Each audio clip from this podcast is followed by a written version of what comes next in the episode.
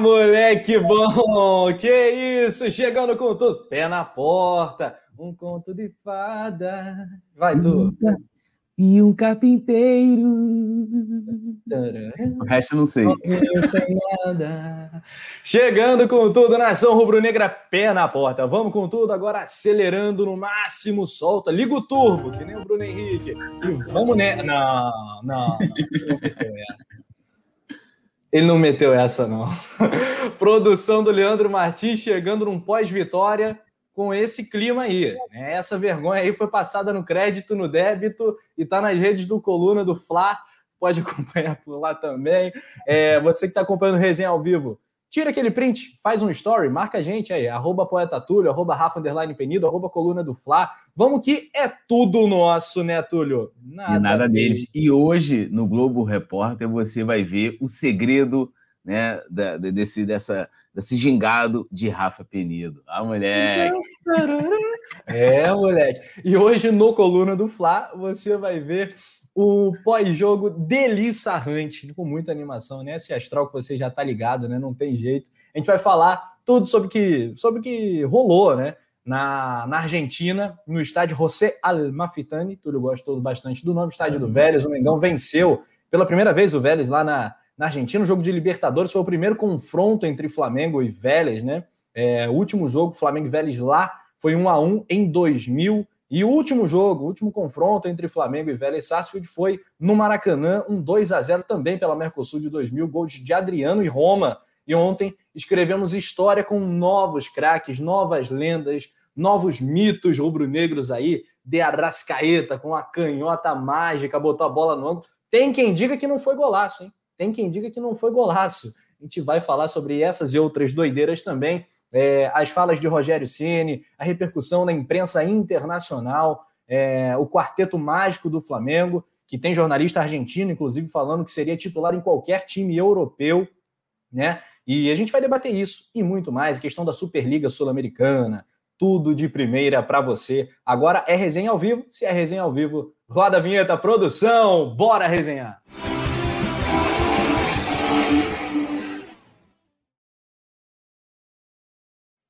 É bom demais. Tá bonitão, né? Tem essa música também, né? Tá bonitão, os menores. É. O Yuri Reis está com a gente, membro do clube do canal. Rafael Lima falando, aê, Leandro. Alex Martins também está com a gente. O Márcio Cheiotti também tá ligado no Coluna do Fla. Galera, vai compartilhando, joga no grupo de WhatsApp, bora bombar isso aqui. O Coluna do Fla, Flamengo. Lembrando que o nosso segundo canal, Coluna do Fla Play, bateu 10 mil inscritos, uma marca muito maneira, muito legal. É o comecinho aí do coluna do Fla Play. Boa noite aqui para o bravíssimo José Rodrigues. É da família, Túlio? Ah, se for, se for rubro-negro, já incorpora. Tem aqui o Elson Rodrigues também. Não, é tudo da família. Vambora, meus primos aí. Família Rodrigues. E todo Rodrigues é bravo, né? Tem um Washington Rodrigues, né? Ontem a gente estava. Enfim, não vou dar spoiler, não, mas uma homenagem aí ao grande Apolinho, enfim. É, o Dylan Paixão, Yuri Sobral, Natanael Lima, vulgo Nati, com Y. É, rapaz. É. Nath quer saber o segredo do seu, do seu rebolado. Meu Deus. E o Simon, você viu o Simon? Não, o se produção, Simon... se tiver como cortar, né, me cortar, cortar o Túlio também, né, botar só o Simon, a gente vai agradecer. É, Alex Fernandes Alves, James Leal Borges, a Natanael Lima, o Errol Flynn, a galera toda, Karina Borges, Maria Socorro, mulherada tá bombando hoje no chat, Rafael Lima mandou eu vibro, eu vibro, eu gosto também. Aí o Ortemilson Brito, direto de Manaus. Manauara. Pô, produção, tá desconcentrando aqui, pô. Desgraçado. Tira isso aí, cara. Pô, aí não, cara. O Túlio, Flamengo 3 a 2 de virada é mais gostoso, né, cara? Na Argentina, um jogo histórico. Tem gente querendo desmerecer esse feito. Bicho, histórico, sensacional. É, impressionante, né? E destacando alguma, alguns pontos, né? A gente viu é, a imprensa argentina exaltando, né? Vai ser destaque até na nossa pauta muito, a, tanto o coletivo do Flamengo, o jogo que o Flamengo fez na Argentina, como é, também destacando positivamente os talentos individuais do elenco. E a gente teve hoje aí esse, mais uma vez, o Sormani, é, com todo respeito é, a ele, mas assim, ele fez um comentário infeliz na vinda do, do Arrascaeta, né? O Arrascaeta não respondeu nada, provou no campo, né? Que ele é uma 63 quilos de alcatra limpinha, que valeu muito a pena o Flamengo pagar, e acho até que pagou pouco pelo que ele, pelo que ele entrega. Ele, acho que ele vale muito mais. E o cara ficou ressentido. Então, toda vez que ele, ele tem uma oportunidade de dar uma alfinetada no, no Arrascaeta, o Arrascaeta chegou na semana, foi na semana passada a dar uma, né, a, a fazer essa alusão ao, ao, ao Catra, e hoje ele disse que o, pô, o Arrascaeta, o gol foi normal, né? É... O Fábio Sormani, o Fábio Sormani falou que o gol do Arrascaeta foi normal. É, que o gol foi normal, que a torcida do Flamengo vai colocar o Arrascaeta acima do Zico, não sei o quê. Mas, tratando uma ironia. É... Como é que eu vou dizer? Uma ironia tosca, né? Na verdade, ele, ele não quer reconhecer que ele fez um comentário infeliz naquele momento. Ele tinha uma visão de que o Rodriguinho era melhor do que o Arrascaeta, né? De que o Cruzeiro fez um grande negócio, acho que fez de qualquer forma, né? Vendeu muito bem o Arrascaeta para o Flamengo, recebeu tudinho, né? Que também é importante, não adianta só você vender, porque assim, o Cruzeiro, por exemplo, é um time que ele não critica, sempre né, naquela época comprava bastante, mas não pagava. O Flamengo comprou, pagou e o Arrascaeta mostra cada dia que ele valeu cada centavo, que ele vale cada centavo investido. E mais, né? É, em defesa do Arrascaeta, teve o Neto, que né, usou assim né, vários palavrões para como adjetivos, né? Que o Arrascaeta joga para caramba, né? Que a atuação, que o gol dele foi, né? Foi, foi soda. Então, e, e é difícil você ver um, um, jogador que era colocado né, com, com a personalidade, ah, o cara é tímido, não vai conseguir se adaptar e tal. Ele, o Arrascaeta é um dos donos do vestiário também. A gente fala muito da liderança do Felipe Luiz, do Gabigol, mas você vê né, que ele tem uma liderança no vestiário, é um cara que faz uma diferença enorme dentro de campo. E o Sormani é isso, cara. É, eu lembro que o pessoal brincava muito com a convicção do Zé Ricardo, né? Zé Ricardo, não, trabalho com convicções, e é isso. O Sormani, infelizmente, ele quer trabalhar com as convicções e cada vez mais ele passa vergonha, né? E aí é, cabe aqui dizer que é um exemplo de um profissional que acho que todo estudante de jornalismo, né? Eu mesmo que estudo jornalismo, não deva seguir. O cara fez ali, é igual eu já critiquei o Rogério Senna aqui, depois elogiei o Rogério Senna. Se o Rogério Senna errar, eu vou, vou criticar de novo. Se ele acertar, vou elogiar de novo. E assim com todo jogador do Flamengo, ou qualquer jogador, o que for. E ele, infelizmente, não aceita, né? Ele poderia ficar calado, de repente, nem citar mais o, o Arrascaeta, mas é, é aquilo, né? Peixe morre pela boca e é isso. Enquanto o Arrascaeta vai arrebentando, o que, o que cabe ao Sormani fazer, até porque ele não tem capacidade nenhuma, nem na, na atividade dele profissional, muito menos no futebol, de fazer igual ao nosso camisa 14, que é um craque, não é, é, maior do que Zico, né? Ninguém, nenhum jogador vai ser maior do que o Zico, é, mas está ali no, no Olimpo do rubro-negro com certeza. Você acha que o, é, o jornalista em questão está se dedicando ao folclore jornalístico? Você acha que isso é intencional, Túlio? Ou, ou será que ele acredita no que fala? Não, é claro que é intencional, até porque ele não é cego, né? É, é, é pô, é como... né, cara? É, porque ele, ele faz isso aí, lógico, gera um, gera um engajamento ali para né, para ele, as pessoas ficam falando dele, coloca, coloca ele como um dos assuntos mais comentados, mesmo hoje ele não tendo é, Twitter, por exemplo, as pessoas devem falar, pô, aí tu tá, tá lá ó, entre os caras mais comentados. E é torcedor, é torcedor do Santos, né? Pelo que parece, é torcedor do Santos, ele próprio já assumiu isso diversas vezes. Então não existe essa. Não, não deveria, pelo menos, existir essa questão toda com o Flamengo. É, é, a gente sabe que há uma má vontade, né? É, é, só a gente ver, a gente vai falar mais para frente sobre a repercussão na imprensa argentina. É, ontem eu estava vendo gente que está dizendo que a derrota foi, que a vitória foi ruim, que e, e apontando vários aspectos negativos na, na vitória do Flamengo. E eu assim, cara, caramba, a gente ganhou de 3 a 2 do Vélez, um adversário tradicional. Os caras estavam com sangue nos olhos, porque estavam é, né, há sete anos que não disputavam a Libertadores desde 2014. E caramba, como é que a vitória foi ruim? Lógico você tem, que você vai fazer uma análise detalhada, a gente vai fazer aqui também, você tem os pontos negativos, as coisas que precisam melhorar, né, o sistema defensivo e tal, mas sim, cara, foi uma grande vitória. Seria como você desmerecer a final, a final da Copa do Mundo de 94, que o Brasil ganhou nos pênaltis da Itália. Até ali, nenhuma seleção tinha ganho nos pênaltis até então. Eu falei assim: ah, não, mas ah, foi, foi uma vitória qualquer, não foi, foi uma vitória de Copa, final de Copa do Mundo.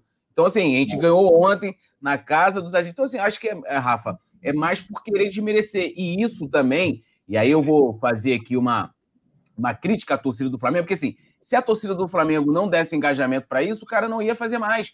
E, e, e, não só ele, assim como outros também da, da mesma emissora fazem, porque gera engajamento. A torcida vai lá, quer xingar o cara, quer brigar e coloca o cara lá no topo, dá audiência, né? É, dá, de certa forma, dá algum tipo de retorno, mesmo que, que aquilo para o torcedor, ah, tá sendo negativo porque o cara tá errado, mas é, para eles tem algum tipo de, de vantagem, benefício, né? A imprensa, ao invés de, de exaltar né, o ponto positivo, e não, o cara pegar, pô, falar, ah, não, o gol foi normalíssimo, não foi, desculpa. Sim, se é cego, não é cego. Então... É ordinário, né, cara? Um gol antológico, e com a perna trocada, é. a perna ruim. Ah, ele vê o goleiro um pouquinho à frente, coloca a bola onde colocou, tendo outras opções, o Bruno Henrique, aquilo é muita confiança, muita personalidade e muita técnica. Não é fácil você acertar um petardo daquele onde ele colocou. Então é brincadeira nessa. Temos que discordar veementemente do senhor Fábio Sormani. O Simon Léo está falando aqui, patético, diz que o jornalista quer chamar a atenção, é, mesmo que seja falando é, absurdos e que isso é ridículo. Na a Natália Coelho, falando que dupla, né? A MVP do Coluna. Nath. Nath é fera demais. Sabe tudo e mais um pouco. Nathanael Lima também está aqui com a gente interagindo. Ó, bora subir esse like, já já a vinhetinha do like. Deixa eu ver, tudo. Vamos à contagem do like ao vivo, porque a cobrança aqui é assim. Tem que ser em tempo real, em real time. A galera vai se inscrevendo também, comentando, participando lá no Twitter. Já estou vendo algumas perguntas lá do Twitter também. Uh, pouco mais de 200 likes. Está muito fraco, né, São? É. Que isso, galera? Tá, Poxa, agora lamentável. Vou, vou, vou parar aqui rapidinho para a galera dar aquela, daquele like aí. Vamos ver é, se vamos aumentar isso aí. Ó, Yuri Reis está falando também, né? É importante também a galera dar aquela compartilhada, jogar nos grupos de WhatsApp, pá, aquele negócio todo. Marca lá, Instagram, coisa toda. É, Yuri Reis não consegue parar de ver o vídeo do carpinteiro. Se eu pudesse deletar, né? Seria, uma... Seria melhor. Oh, bora de like. É, a Natanelli tá falando desse Sormani quis se meter com o nosso Arrasca e tá tomando até hoje. Pois é, cara. Pior do que errar é persistir no erro. Não, isso, só uma, só uma coisa, ô, Rafa. Eu acho que a melhor resposta que um jogador pode dar, não que não possa responder, o Arrasca até respondeu de forma bem humorada a ele no Twitter e tal, é o cara mostrar dentro de campo, né? É, quando o jogador é provocado ou é cobrado, ele vai dentro de campo e, demon e diz: Ó, tu tá errado, tu tá falando uma coisa aqui que não existe. Assim como o Gabigol apontou quando ganhou o brasileiro, pô, que ficou chateado com, os, com as faixas que os, que os torcedores levaram lá no Ninja, chamando time de frouxo e tal. E é isso, a resposta vem dentro de campo. É, e eu acho que cai, por exemplo, a gente que comenta, que dá opinião e tal, é, é quando você vê que é, é, que às vezes você errou, você fala, cara, ah, errei, hoje o cara melhorou, hoje não é isso, e acabou. O próprio destino, onde, onde, onde está Rodriguinho e onde está a Rascaeta? O que ganhou o Rodriguinho indo pra, desde que se transferiu para o Cruzeiro e o que ganhou a Rascaeta desde que se transferiu para o Flamengo. Não, e essas profecias de 2019 foram todas furadíssimas, né? Do todas, JJ, não, tinha gente em março, em março de 2019, eu lembro, Palmeiras, é, é, não, sei, não lembro se foi o próprio Sormani, mas, Sormani, mas falando, é, é, já podem entregar a taça do Brasileiro e da Libertadores para o Palmeiras, entendeu? Palmeiras. Era isso, o Palmeiras era o campeão. É, é aquilo, assim, às vezes você está aqui comentando, às vezes você faz até um, algum tipo de projeção, mas cravar, como é que eu vou cravar aqui, por exemplo, falar assim, olha, Michael nunca vai dar certo no Flamengo. Se alguém tivesse cravado que o Arão nunca ia dar certo no Flamengo, queimou a língua. A pessoa por pode incrível que pareça, né? Ou por incrível que pareça hoje, não é impossível a gente o Michel dar certo. Não é possível Sim, a gente gravar. Mas assim, eu não posso, assim, Léo Pereira. é, não sou contra quem faça. Chega e fale, ó, na minha opinião, o Michel não, nunca vai dar certo no Flamengo e tal. E depois, se o cara der certo, chega aqui, pô, aí, ó, eu, eu mudei, eu já quantas vezes eu canso de falar que, olha, já é, várias vezes eu botei o Arão na barca. O Arão, uhum. se, é, se, eu fosse, se eu tivesse alguma é, força no, no, futebol do Flamengo, fosse dirigente e tal, o Arão não teria vivido o, o 2019 que ele viveu, o 2020, que ganhou mais um brasileiro. Então, assim, é, é, e aqui a gente vem e reconhece. Acho que o cara não quer, não, não quer dar o braço a torcer, entendeu? Da sua, é, do seu comentário que foi infeliz, da sua previsão totalmente infeliz e equivocada. Porque ele exalta até nessa, nessa primeira declaração que gerou esse folclore, vamos colocar assim, do Arrasca com, com o Sormani, ele falando que, pô, o Rodriguinho muito melhor que o Arrascaeta, que não sei o quê, que bababá, e, e a história, o tempo mostrou que não. Muito bem. Túlio, quer ler o superchat aí do, do menino Simon? Então, o Simon Ledo mandou um superchat aqui. Ele falou: num conto de fadas, o Túlio Carpinteiro sozinho. Não, tem que cantar, nada. né? Tem que cantar, é, né? Também sem dinheiro. Ah, ele tem, tem que cantar. É, mas eu não sei, mas é num conto de fadas. e o carpinteiro sozinho sem nada, também sem dinheiro. Como é que é? Amava o Rafa mais lindo da terra, mas tinha certeza que nada era para ele. Meu Deus do céu. Que parada, meu irmão. Que dia difícil. É, o, o comentários aqui da rapaziada. O Thalisson Léo lembrando do, do rapaz que falou do Pablo Mari, né? Sem conhecê-lo, pois é, calou a boca de todo mundo. Pedro Araújo, direto do Facebook do Coluna, direto de Araguacema, Tocantins. Nossa equipe contratou o goleiro Bruno, ex-Flamengo. Olha, cara, eu não contrataria, não, né? A gente sabe o que aconteceu. É, assim, né? eu, eu, não vejo, eu não vejo problema nenhum dos caras é. contratarem, assim, eu não contrataria também, mas. Eu não contrataria, mas é. sucesso aí para o seu time. Um abraço, obrigado pela participação. É, outros comentários vão girando aqui na tela do Coluna, produção do Leandro Martins. Yuri Reis está falando qual a opinião de vocês sobre a atuação do Everton Ribeiro. Cara, o gol que ele perdeu foi bizarro, mas achei a atuação dele muito boa. Achei que o Everton Ribeiro jogou muito bem. Acho que os melhores em campo talvez tenham sido Diego, e olha que, que coisa, Arão.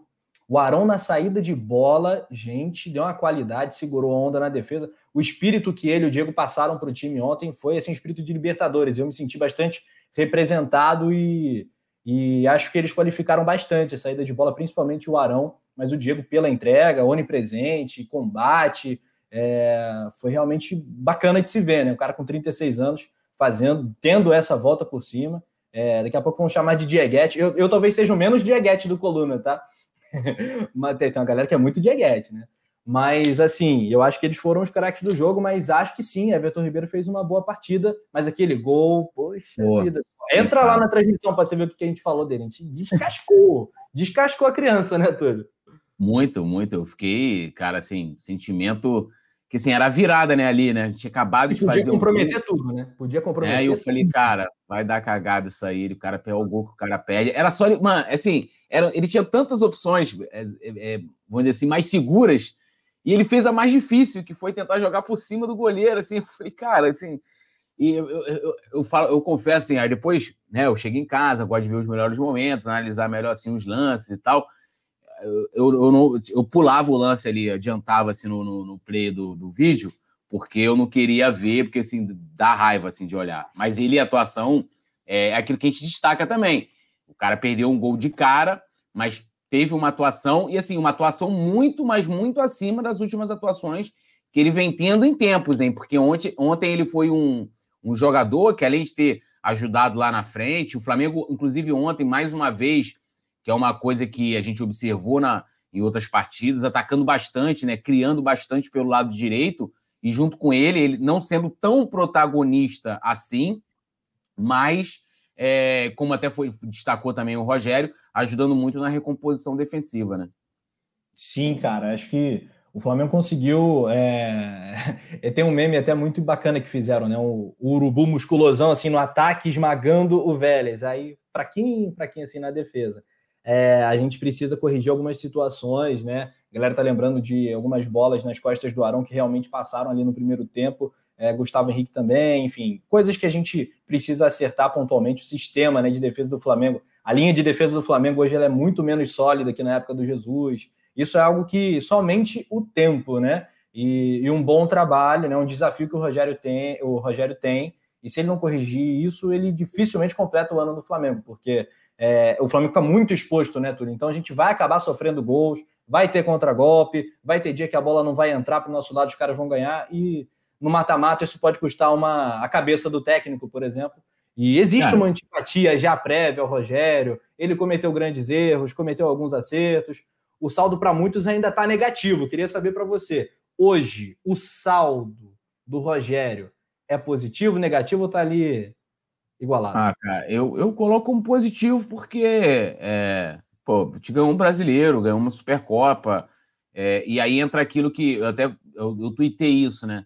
É, é, você tem os detalhes, assim, ah, pô, mas contra o Palmeiras, o Flamengo é, não jogou tão bem, deu mole. Beleza, cara, mas daqui a 20 anos, quando lembrarem, falar assim: olha, em 2021 o Flamengo terminou 2020 campeão brasileiro, ganhou a Supercopa, o cara não vai lembrar muito disso, a, a não ser quando for, é, é, vamos dizer assim, pautas específicas sobre aquele jogo em si, relembrar e tal. Ó, oh, o Rogério errou ali, mas vão lembrar, o técnico era o Rogério Ceni, que era ídolo do São Paulo, então assim, eu acho que o saldo é positivo. Tem os erros, que como você colocou muito bem, podem custar, por exemplo, vamos botar se ontem fosse um jogo de mata-mata, né? E, e, a gente apresentando esses erros que já vem. Teve Pô, Túlio, quase, quase meio que é, né, cara? Porque a fase de grupo da Libertadores, tu pega um jogo, é, por exemplo, se o Flamengo perder para o Lacalheira no Maracanã, é algo, seria algo muito comprometedor mas o Flamengo venceu o Vélez fora, talvez o jogo mais difícil do grupo. Então, não é, evidentemente, um mata-mata, não é um jogo eliminatório, não é uma fase eliminatória, é uma fase de grupos,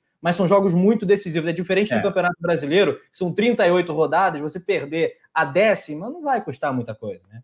É, é mas tem, tem esse caráter já decisivo. Então, eu fico, eu fico bastante preocupado em jogo de grupo de Libertadores já.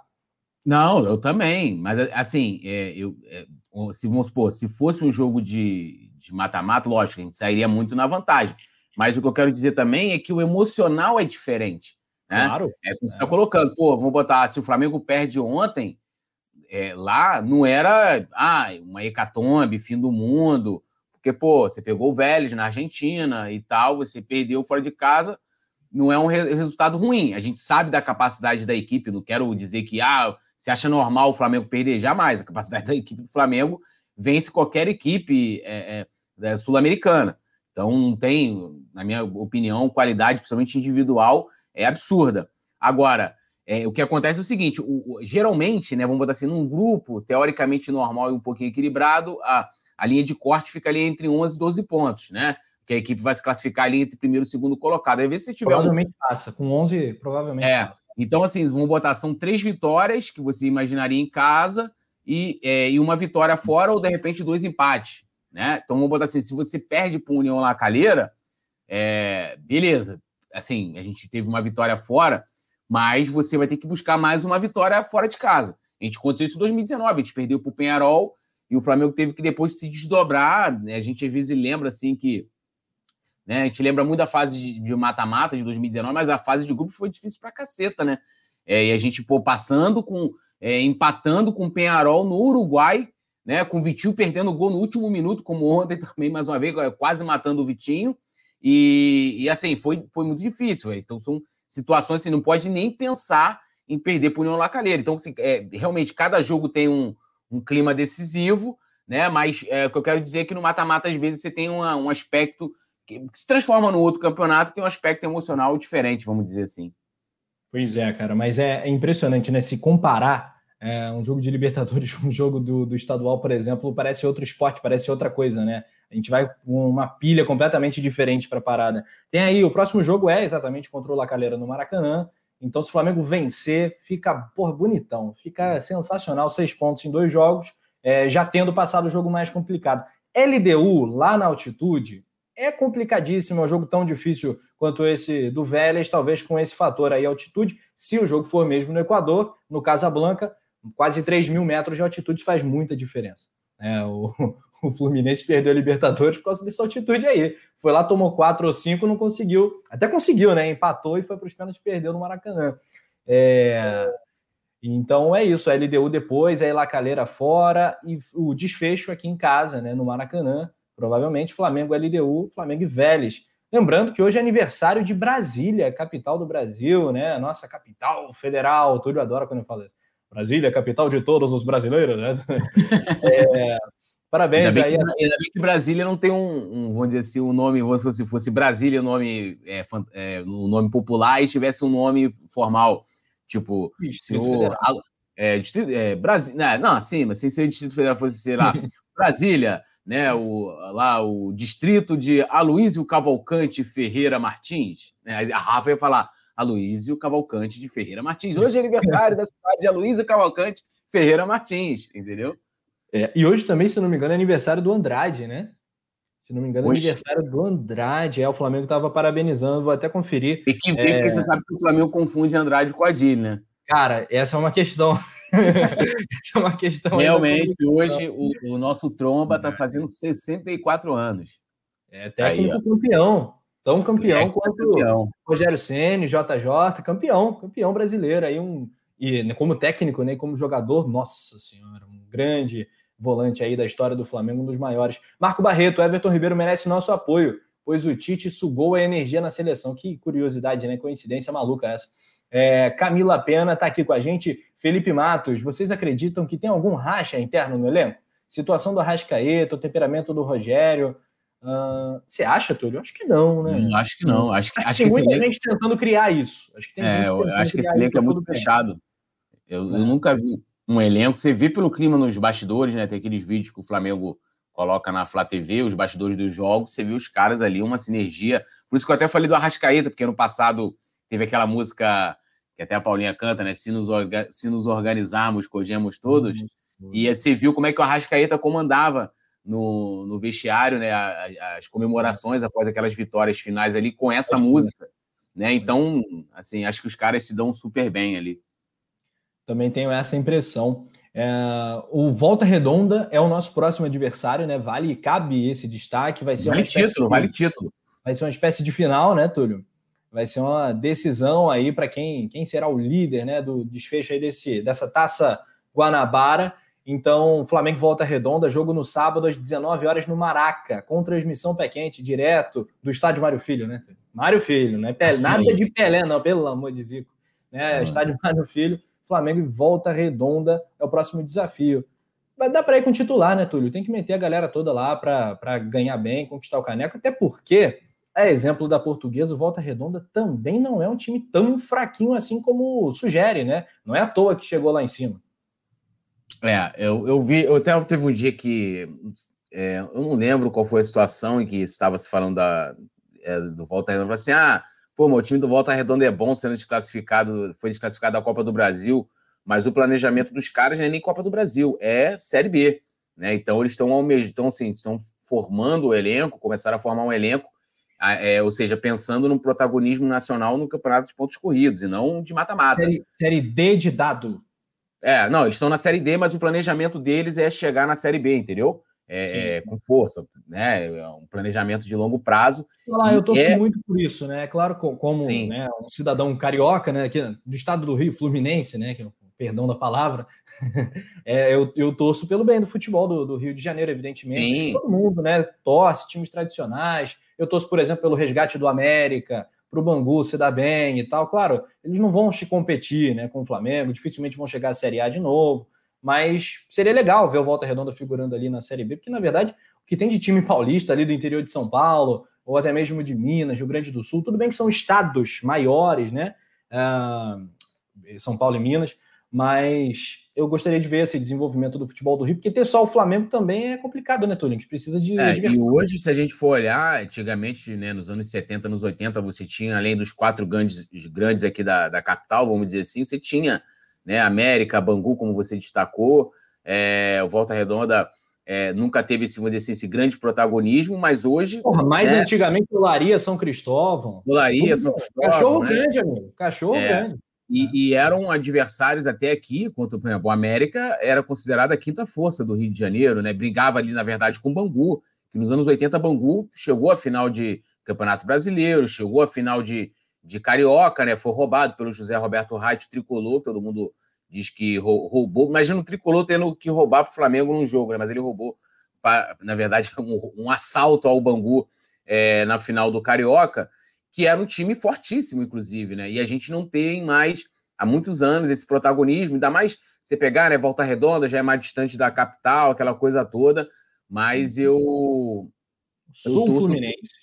É, eu torço pelo, pelo sucesso aí do, do Volta Redonda na, na, na, nas, assim, na, nas zonas subalternas do futebol brasileiro e que consiga, por que não, um dia chegar na Série A, né? E eles estão com essa é um time arrumadinho, assim, na parte administrativa. Se vê que estão sempre aí protagonizando. Esse ano está muito mais, né? É, é, o líder, né?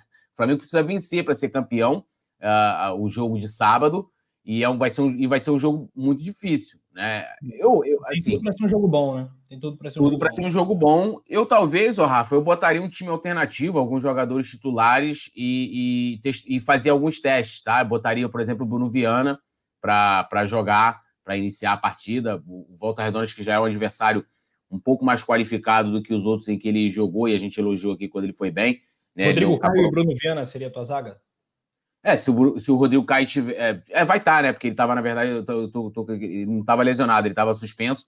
Talvez botaria o Rodrigo Caio, que não jogou uh, ontem, e botaria o Bruno Viana. Faria esse, esse, esse teste é, com ele ali. E o que eu acho que é um jogo para fazer teste, né? Apesar de ser decisivo, mas dá para fazer frente aí ao, ao Volta Redonda. Ele vai ser um jogão. Bom teste, boa oportunidade para esse tipo de, de, de, teste, né? Bom, uh, vamos falar um pouquinho mais do, do jogo de ontem em Buenos Aires, Mengão 3 a 2 né? E vale destacar né, que é importante o roteiro do jogo ser analisado também, porque você sair atrás do placar fora de casa é sempre complicado. Você empata, aí você toma mais um gol. Então você fica duas vezes em desvantagem durante a partida jogando no território inimigo, né? Tudo bem, não tem aquela hostilidade toda pela, pela falta da, da torcida, mas é, isso não pode ser ignorado, não pode ser tratado com normalidade. Tem gente que ignora isso. É, e o Flamengo, além disso, além do empate, foi lá e buscou a virada. O, o Vélez bateu pra caramba. Né? Tem um jogador lá, esqueci, deixa eu ver se eu tenho aqui o nome da fera aqui. Ó. Cáceres. É o, ah, o Cáceres é demais. Tem o Dianete também, o, o Brizuela. O Brizuela é outro, né? O, o Cáceres, o Brizuela, meu Ele amigo. Na, Brizuela entrou na brisa de bater. Porra, pô, e o Mancoejo chegou, né, cara? Caixa de ferramentas on, on né? E meteu ali o sarrafo é, uma falta criminosa por trás, acabou sendo expulso também. Mas vamos repercutir, Túlio, a fala do técnico Rogério Ceni, né? Ele disse que ficou surpreso ao ver a escalação do Vélez, né? E exaltou, claro, o feito do Flamengo. Ele disse assim: Eu achei que ele vinha com o Orelhano e o Johnson aberto pela esquerda. O Johnson fez dois gols e o Almada centralizado. Ele fez uma mudança colocando o Ortega na segunda linha. Isso sim foi uma surpresa. Uma tentativa de bloqueio do Isla. O Jansson também joga por dentro. O Almada veio jogar por dentro, mas acho que tivemos um bom controle de jogo. O Flamengo teve grandes chances, teve posse, teve a bola, teve personalidade para reverter a situação. Eu, como atleta, acho que ganhei uma vez na Argentina. Agora o Flamengo, depois de 40 anos, vence na Argentina.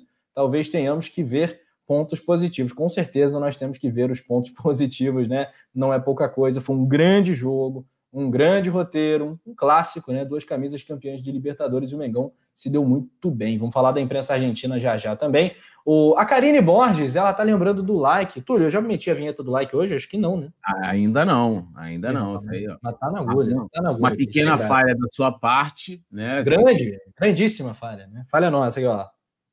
Deixa o seu like! Ah, moleque. De novo. Deixa o seu like! Cáceres é, é carcereiro, carniceiro. O Mancoejo foi o melhor jogo que ele fez pelo Flamengo. Pois é, cara, o Mancoejo, nossa, acabou de entrar. Foi tipo o Rodinei, né, Túlio? Aquela coisa toda expectativa pelo cara, só se fala nele antes do jogo, ele vai, entra e dá uma dessa, né? Não, Bom, e, estava bem até ali, né? Distribuindo, virou o cara que estava distribuindo as bolas, fazendo lançamentos longos e tal. Foi bom a expulsão do Mancoejo. Muito obrigado, Mancoejo, ídolo. Pois é. Não, é engraçado, a, a, a, Letícia mandou os vídeos do. Letícia aqui do Coluna, Letícia. A, mandou os vídeos do pai dela assistindo, né? O pai dela, pô, sempre falei aí, ó. Bolinha desse mancoejo, ó, pequenininha. Aí a mãe dela, é, né? Quando jogava no Flamengo era craque, agora a bolinha dele é desse tamanho. Eu chorei de rir. E coitado do, do seu Letício, porque ficam, do seu Xandão Letício, que ficam fazendo bullying com ele. Porque ele fica emocionado assistindo, né? Ali com aquela emoção, que às vezes a gente também demonstra na nossa transmissão, mas a gente dá aquela segurada, porque estamos ao vivo para todo mundo, né? E aí ficam ali atiçando a emoção do seu Xando, né? Mas ele teve uma noite feliz, deve estar tendo também um dia muito feliz hoje. É, um abraço aí pro seu Xandão, profeta, né, dos 5 a 0 contra o Grêmio, grande cara, pai de Letícia Marques. É, seguindo aqui com as falas do Rogênio, Rogério Ceni, é, você se lembra, Túlio, daquela cena icônica do Guardiola, vendo cinco gols do Lewandowski em meia hora, fazendo assim, sabe, esse mesmo uhum. histórico? Então, o Rogério Senna estava tipo assim com o Diego Ribas ontem, sabia? Se ele pudesse, é porque não teve esse close, mas ele fez exatamente isso para o Diego Ribas, ficou encantado e disse o seguinte: O Arrascaeta fez um gol importantíssimo, o Gabriel também, o Arão, mas o Diego, no decorrer do jogo, foi muito equilibrado os 90 minutos. Merecedor de estar em campo todo o tempo que ficou. É um exemplo para os demais aqui dentro.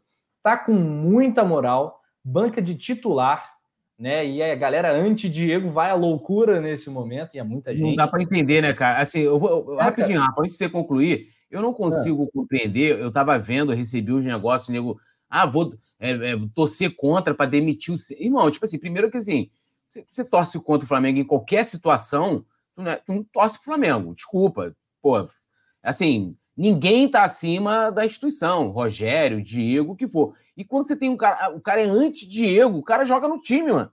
Tipo assim, Diego, depois do Zico, é o segundo camisa 10 que mais é, é, ostentou, né? No caso, o manto sagrado com a 10, depois do Zico. É o cara que, pô, batalha pela gente lá. Beleza, não gosta dele pessoalmente. Provavelmente o que mais ganhou também, né, Túlio? O que mais ganhou. É.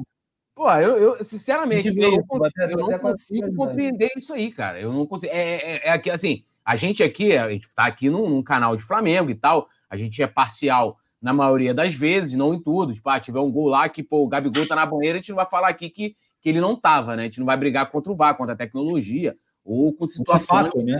É, com fatos, a gente não vai brigar. Mas, assim, Aí o cara uh, vai, não, sou anti-Diego, sou anti-Rogério. Desculpa, cara. Assim, eu, eu, igual eu falei ano passado, uma vez na transmissão, que você foi contra o Inter, que eu falei, Rogério, eu quero comemorar o título contigo, é isso, pô.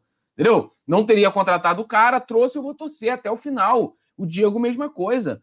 É, o cara tá se reinventando aí, pô, dando. Jogou bem pra caceta ontem, mais uma vez, mais uma boa.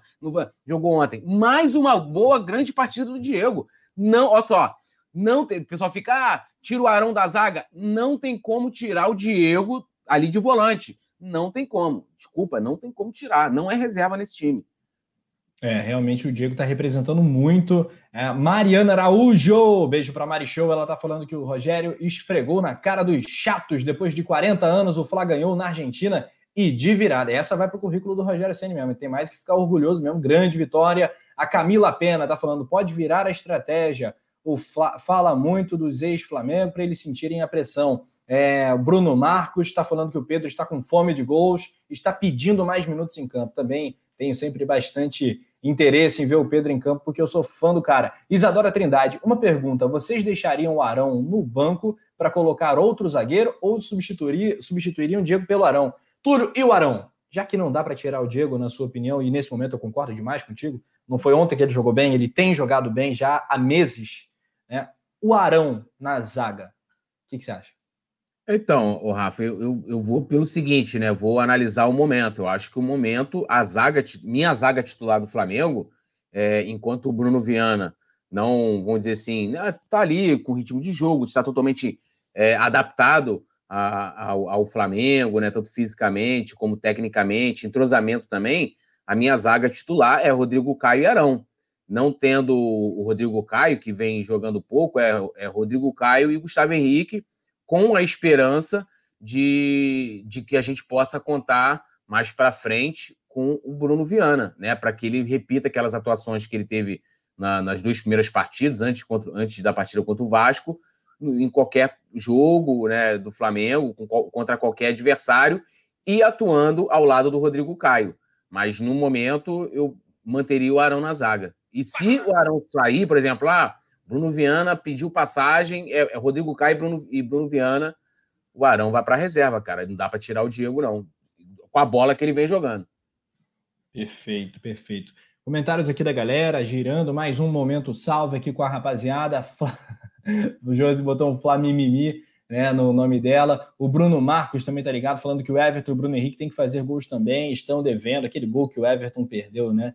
Foi 99% culpa dele, mas tem 1% também do Bruno que não acreditou, né? Que a jogada eu, poderia ter sequência. Eu, lembra que eu comentei ontem, que eu falei assim, pô, parece que o, que o, que o Bruno Henrique já estava indo comemorar. Porque é. ele, ele, ele, diminui a passagem. É que ele falou assim, pô, irmão, assim, ele, aquilo que eu falei até ontem naquele gol do segundo gol do Vélez, né? O Flamengo parece que parou ali esperando o impedimento. Não, só para a jogada quando a bola sair, o juiz apitar e tal. Não dá para você, antes da conclusão da jogada, você né, ficar. Vou aqui. O Bruno Henrique meio que foi isso. Ele, ele diminuiu a passada, já, ele já estava fazendo isso aqui, ó. Tipo, vou com o Everton Ribeiro comemorar e o Everton Ribeiro faz aqui. Aí ele tem que voltar. Tipo Já assim, tava pensando cara, na foto, né? Já tava pensando na É, foto aquele- da é. comemoração ali abraçado Aquele- e tal. aquele lance acabou se tornando totalmente bizarro. Se você pegar ele todo, ele é- acaba se tornando totalmente bizarro, né? Uma coisa lamentável. Lamentável, cara da qualidade do Everton perdeu um gol daquele, apesar da grande partida que fez. Ah, um alô para Ciara Salvani, direto do sul do Brasil, ligada no Coluna do Fla. Um beijo. Lembrando, dedo no like, é isso aí, galera. Paradinha pra gente subir esse like, ainda tá fraco. Queremos o quê? Vai, mil likes, mil likes, pô, pelo menos, né, galera? Super live do Coluna do Fla, vai se inscrevendo também. Ontem a gente bateu uma série de metas, mais do que 560 mil. Estamos em quase 563 mil no Coluna do Fla. E vocês são nossos aliados aí nessa corrida. O poeta Túlio disse que acredita em um milhão ainda em 2021. Né? Existem algumas projeções aqui a colar. A gente, claro, depende demais né, do, do- do- nosso sucesso rubro-negro, né? Mas a gente confessa que conta com o seu apoio, né? Se você compartilhar, trouxer pelo menos um amigo ou amiga para o Coluna do Fla, a gente vai crescendo, vai subindo. Olha, Logo, Se o Flamengo vem- jogar é, esse ano, como jogou ontem, causando aquelas emoções, a gente bate esse um milhão, estamos em abril, até junho. se a gente chegar vivo, né? É, é tem isso também, né? Pra gente ter que chegar para É. comemorar, porque aí o Simon vai ficar devendo mais, duas festas, né? Um milhão, que tem que dar festa. Um milhão é papo de É. festa, amigo. É. De gala, terno, caceta, rapaziada vestida, é é? Mulher de vestido longo, aquelas paradas. Vacina todo, mundo, vacina todo mundo é festa, amigo. É, eu vou alugar logo um fraque, né? Que meu sonho é usar um fraque. Ah, moleque, imagina eu de fraque, que isso? A hein? gente podia ir vestido que nem ontem, né? No conto de fadas. É, Todo mundo, a equipe toda. Imagina. Aqui, ó, Mariana Araújo, Ciara, equipe toda, Natália Coelho, né? Produção, produções, todo mundo ali de, de como, breve. como é que seria né, o nosso querido, o nosso querido Anderson Martins vestido de carpinteiro? hein? Leandro, Leandro, Leandro. Leandro, ó, Anderson Martins, ó. Pô, foi mal, gente. Pois é. É, seria sensacional, né, cara? Mário Araújo renderia as melhores figurinhas. Ele não aparece pra gente não fazer figurinha dele, mas ele faz figurinha nossa, entendeu? É, o Mário Malagoli não acha que o Everton Ribeiro tenha feito uma grande partida. O Yuri Reis está perguntando o que vocês acham de um possível esquema com três zagueiros, né? Não dá para dizer que hoje o Flamengo adote esse esquema. Em algumas situações de jogo existe ali a saída com três homens, o Felipe Luiz volta ali, mas é uma possibilidade a ser treinada. O que, você acha, Túlio? Você vê viabilidade para isso? E né, é, material humano para isso? Rafa, eu acho que, por exemplo, a gente estava até aqui debatendo no, no pré-jogo sobre como encaixar o Pedro nesse time. E eu até falei, mesmo se você só tirar, trocar a peça, é, a gente estava falando de tirar o Everton Ribeiro, tirar e botar o Pedro, você já muda completamente a característica do time jogar. E você Uhum. colocar três zagueiros, né? Isso não quer dizer que ah, vamos botar aqui mais um zagueiro é, é, aqui que a gente vai, é, vai melhorar o sistema defensivo, isso não quer dizer nada, e vai mudar tudo, cara. E a gente viu o problema que foi é, no jogo em que o Arrascaeta não jogou, que foi contra o Vasco, né? E a- a- por causa de uma peça, acabou que o Ceni bagunçou o time, não só o Ceni, mas os jogadores também. O Everton Ribeiro acabou ficando perdido totalmente no jogo e tal. Eu não arriscaria. Eu, eu, eu, eu hoje eu sou do assim, a gente, a gente tem uma base, uma maneira de jogar. O Barcelona não faz isso, cara. Apesar de hoje não viver um bom momento, já há algum tempinho, eles têm uma estrutura de, de jogo, independente do elenco que, ele, que eles tenham, né? Que é repetido na base essa, essa maneira de jogar, né? A maneira né, lá em La Masia joga né, igual ao time profissional, igual a Messi, igual a Soares quando estava lá, igual a Neymar, igual a todo mundo. É, e o Flamengo acho que tem que ser assim. Se você tiver uma, uma variação tática, o time do Vélez é, tinha isso, né? Eles tinham uma variação tática, não só esse lance que surpreendeu o Rogério do- do- dos jogadores em si, de estar posicionado aqui ou lá, da mas ah, taticamente o time do Vélez é bem interessante. Né? Eles fizeram um jogo estratégico com o Flamengo muito interessante ontem, né? E bater também fazia parte dessa estratégia, que bater no Flamengo é uma maneira de não deixar o Flamengo jogar. Dizer, o Everton vai lá, pega a bola, porrada. O Diego, que, que né, além de defensivamente, ontem distribuindo a bola, assim, brincando no meio aqui, ó, ó, aqui tranquilo. Também os caras, acho que um dos que mais ap- apanhou ontem, mas assim, aí você vai mudar essa maneira de jogar, cara, é, é complicado, tá? Eu não não faria essa mudança, talvez treina, poderia treinar, treinar como uma possibilidade tática, né? Mas não como um sistema de jogo preferencial. É, tem que solidificar essa linha de defesa aí. Acho que é, mudá-la, trocar de sistema nesse momento, não sei se é uma boa também, não. Mas o Mário Malagoli está aqui falando que não vê o, Flamengo jogando com, com três zagueiros. É, o Elson Rodrigues também está ligado com a gente. A Flamimimi está falando do, sobre o Vitinho. O Adriano Ferreira está falando, hashtag não atrapalha, Sene. Galera na bronca ainda com o Rogério. O Rafael Lima, nessa festa tem que ter a música do Carpinteiro, vai ter, não, não pode faltar, né? Alisson Silva também tá ligado na gente. Uh, tá falando pelo menos três jogadores que vocês queriam que o time tivesse dinheiro.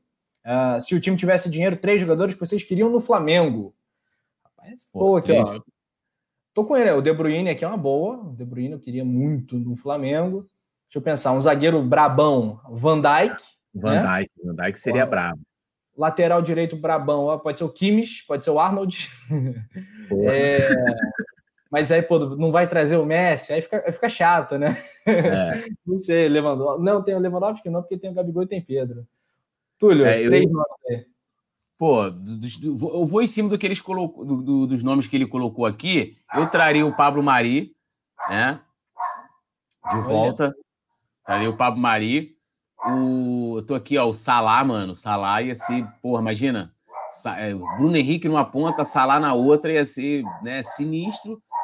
E talvez estaria o Alisson, né, cara? Que o, o, Diego Alves daqui a pouco tá velhinho aí, o, o, o, o Neneca vai estar tá saindo, sendo vendido. Eu iria de Alisson. Meus três aí. Então o Salá é, botaria o Everton Ribeiro no banco, o Alisson, o Diego Alves no banco, e o outro? Pablo Mari. O Mari, colocaria quem no banco? O Arão. É, aí dá para escolher qualquer um, porque, pô, Mari. É, é Mari, é Rodrigo Caio e Pablo Mari, pô. É tipo casal okay. perfeito, tem tipo casal de, na televisão, tipo, ah, é, Ana Paula Arose não sei quem, Glória Menezes e Tarcísio Meira. É tipo isso, entendeu? É tipo é, Rodrigo Caio e Pablo Mari. Interessante.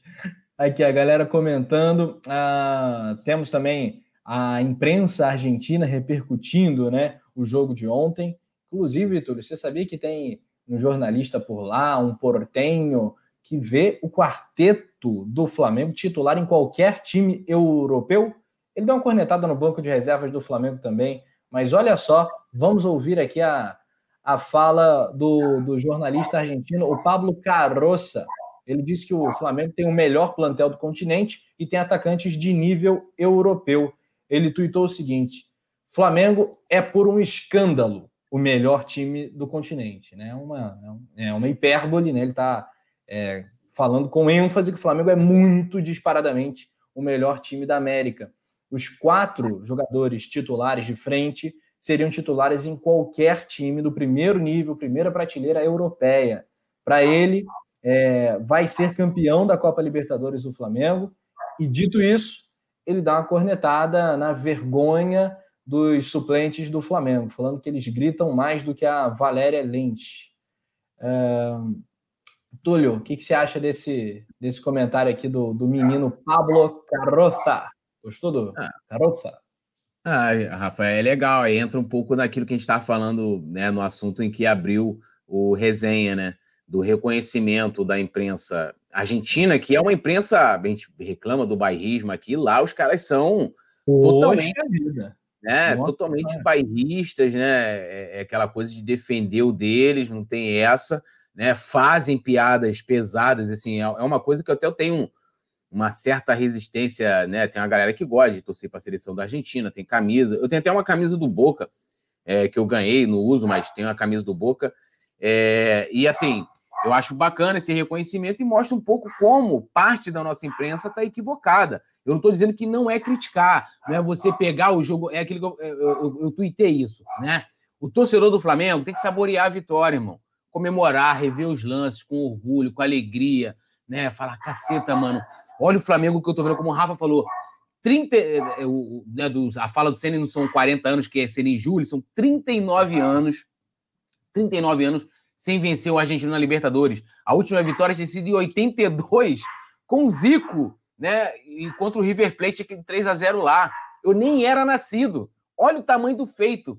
E a gente vê a imprensa daqui que prefere, de certa forma, minimizar. A gente viu ontem é, equipes aqui do Brasil que perderam para times, né? Acho que tirando o Santos perdeu em casa, se eu não me engano, que foi para o Barcelona de Guayaquil, equipe que a gente é, é, venceu, né? E é aqui, aí teve, acho que o Inter perdeu. Aqui, lá, né? O Flamengo venceu o Barcelona venceu aqui, aqui lá, e venceu lá com a equipe já super alternativa por causa da Covid, né? Então, Foi 2 assim. 2 a 0 para o Santos jogando em. para o Barcelona jogando fora de casa, jogando em Santos. O jogo foi, é, foi na Vila Belmiro, 2 a 0 para o Barcelona do Equador. O Inter também perdeu por 2 a 0 mas foi fora de casa para o Poçante Always Ready. É, um time, assim, um time totalmente desconhecido, né, daqui do, do continente, pelo menos da gente aqui brasileiro. É, então, assim, cara, a vitória de ontem foi gigante, né? E tanto que você vê aí, o cara fez o elogio, falou: ó, os caras do quarteto da frente jogam em qualquer time da Europa e tal. É um, é um certo exagero, mas eu acho que hoje, se você for olhar, é, vamos, vamos botar, pô, será que o Arrascaeta não teria lugar no Barcelona? Desculpa, mas eu acho que teria. Time titular do Barcelona, vai jogar do lado do Messi.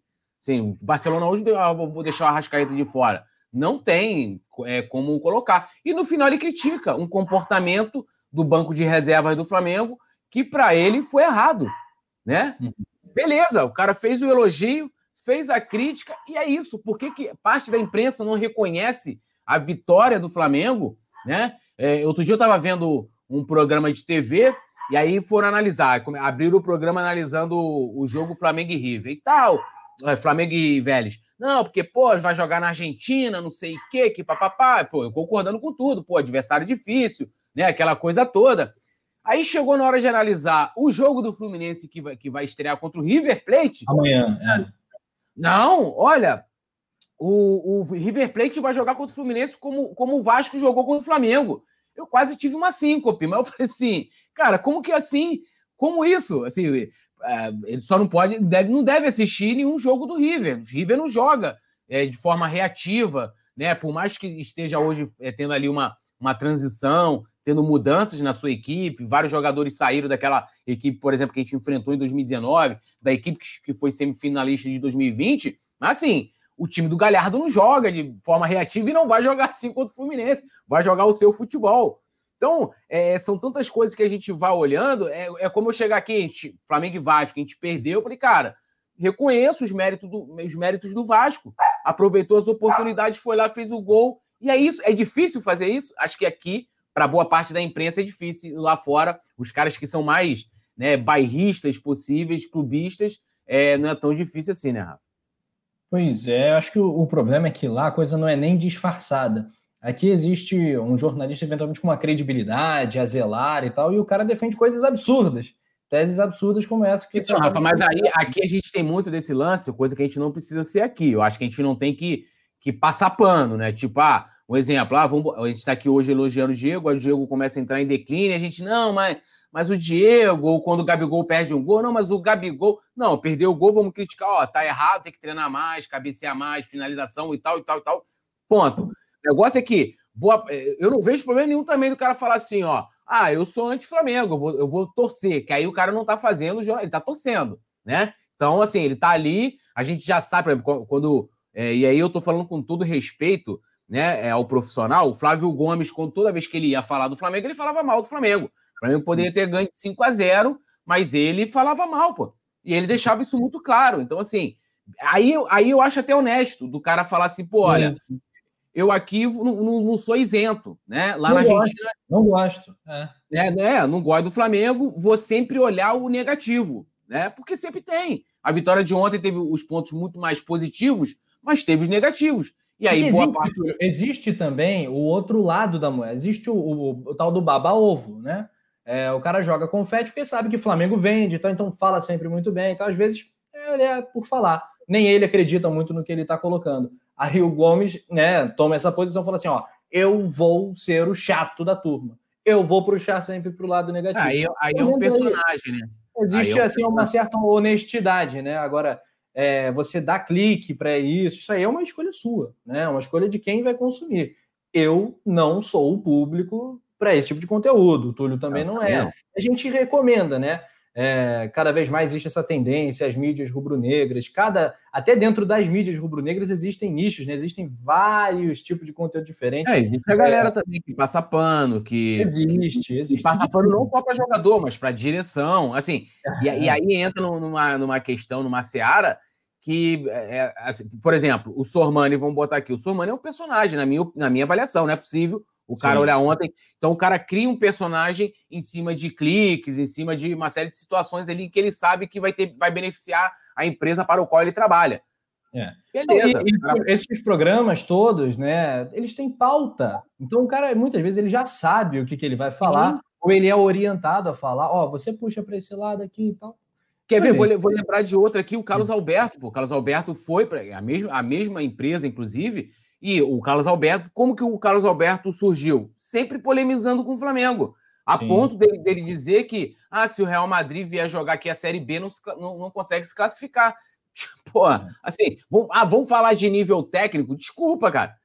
Tipo assim, o nível é, é, é absurdamente diferente, não tem como. Aí o cara começou a viralizar, ele que era de participante virou um contratado, né, mais efetivo, e sempre viralizava assim. Chegava nas pautas. E, e o pessoal, assim, eu não assisto, porque é, é, até assim, vou confessar que antes a produção falou assim, o Anderson, o Leandro, Túlio, ah, ó, vamos, a gente vai abrir o programa com, com a fala do Sormani. O que fala do Sormani? Que eu vi uma repercussão no Twitter, mas eu pensei que era já alguma coisa. Eu falei, pô, o pessoal tá zoando. A gente até falou da, dos 63 quilos de alcatra limpinho e tal.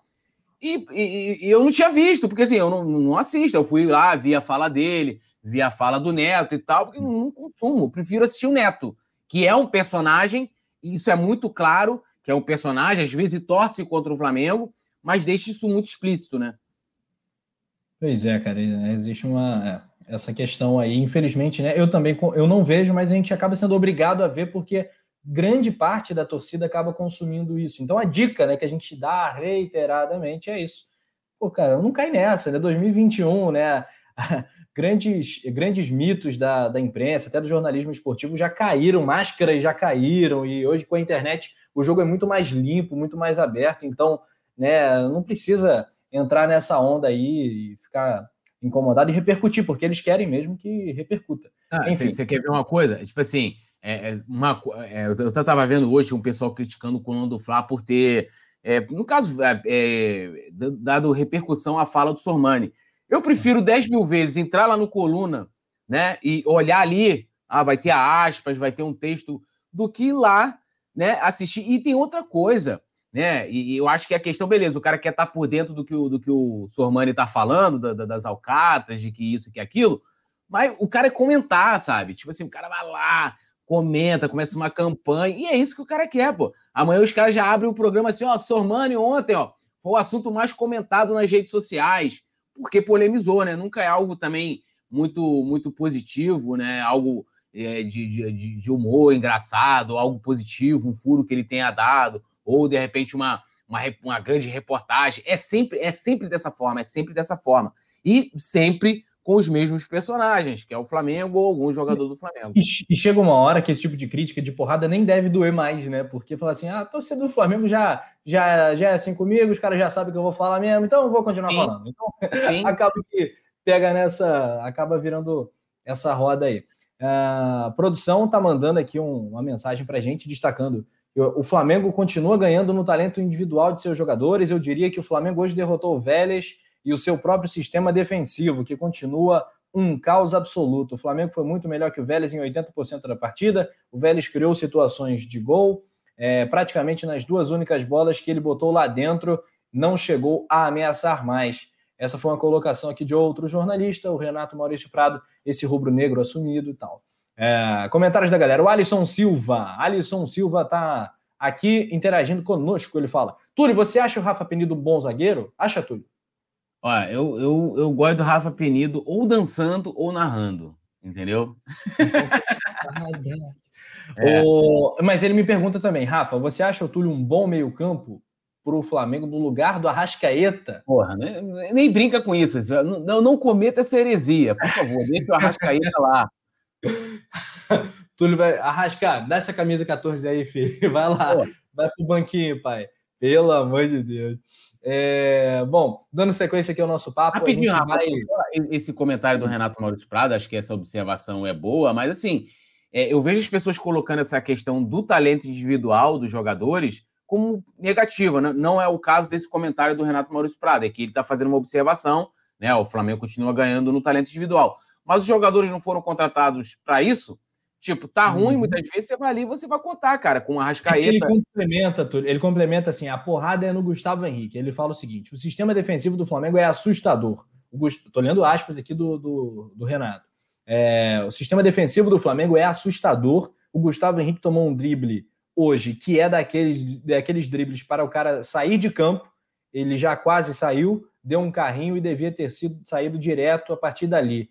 O Ilharão não marca ninguém o Arão, como zagueiro, é muito fraco, diz aqui o, o Renato, sempre com palavras bastante uh, duras, é, bastante polêmico. Ele coloca aí essa situação aí, porrada no Gustavo Henrique e até porrada no Arão.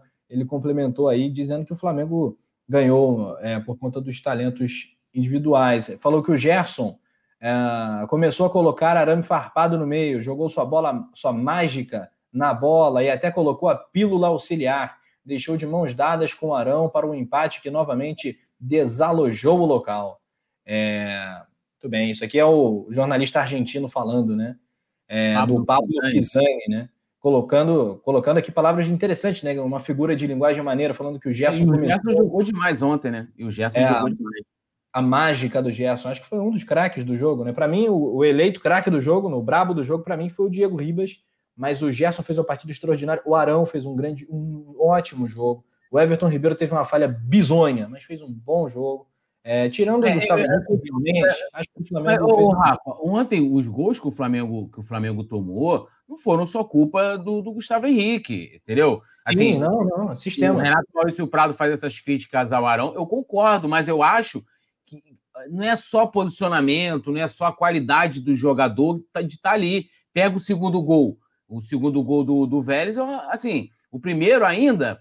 Ah, beleza, teve o come, mas o, o, o, o Felipe Luiz tomou um come feio pra caceta do Morato.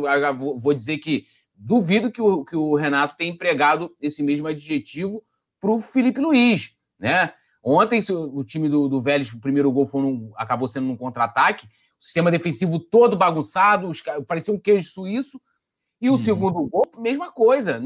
Ontem não teve erros individuais é, defensivos, teve do sistema, que é um problema que o Rogério precisa arrumar já. É, e tudo bem que o Gustavo perdeu aquela bola de cabeça, mas no escanteio, né, no segundo gol, mas porra, como é que o maluco fica livre ali na pequena área, né, com uma liberdade inacreditável? Não, e, e não só isso, o, o, Diego, o Diego Alves assim, ó, tipo, esperando a é. marca, mano, vai na bola, espera a conclusão da jogada e depois reclama se foi, se foi impedido, se não foi e o Felipe Luiz dava plena condição. É, e tem notícia importante aqui que acaba de pintar. Coluna do Fly é assim, é usina de notícia para você, metralhadora de informações rubro-negras. Essa vem do jornal O Dia. O Rodrigo Caio volta a ter problema físico e deve desfalcar o Flamengo na Taça Guanabara contra o Volta Redonda. Então, ele fica de fora da decisão do jogo de sábado, às 19 horas, contra o Volta Redonda no Maraca, e preocupa para Libertadores. Notícia urgente aí volta a sentir. Aí o Rodrigo Caio tem problemas aí sistemáticos, né, bastante recorrentes e é baixa para sábado, Túlio. E agora? Falou tanto montando a zaga aí, Bruno Viana e Rodrigo Caio, aproveitando o ensejo, faz o teste, pô, agora é a hora. Aí o Rodrigo não vai estar à disposição, provavelmente, né? Hoje ainda é quarta-feira, tem, ó, quinta, sexta, não tem muito tempo, não. É, o que, que a gente pode comentar disso, né? Como é que faz um planejamento minimamente é, decente, tipo, cara, complicado. O cara aí voltou a sentir problema físico, não estava nem jogando, não jogou ontem, né? Porque estava suspenso. E aí, assim, eu formaria aí a dupla de zaga para o jogo contra o Volta Redonda, é, o Ilharão e Bruno Viana para testar o Bruno Viana. Né? De repente, ali no segundo tempo, colocaria o Gustavo Henrique no lugar do Arão para testar Gustavo Henrique e Bruno Viana. É, para ver que o Bruno Viana ontem entrou bem, ele entrou ontem no jogo, né? Não comprometeu em nenhum momento, não falhou, não teve nenhuma correria, não, não, não proporcionou nenhum lance, é, é, vamos dizer assim, de perigo para o adversário, né? Tem que tomar perigo, nenhum lance de perigo para o adversário.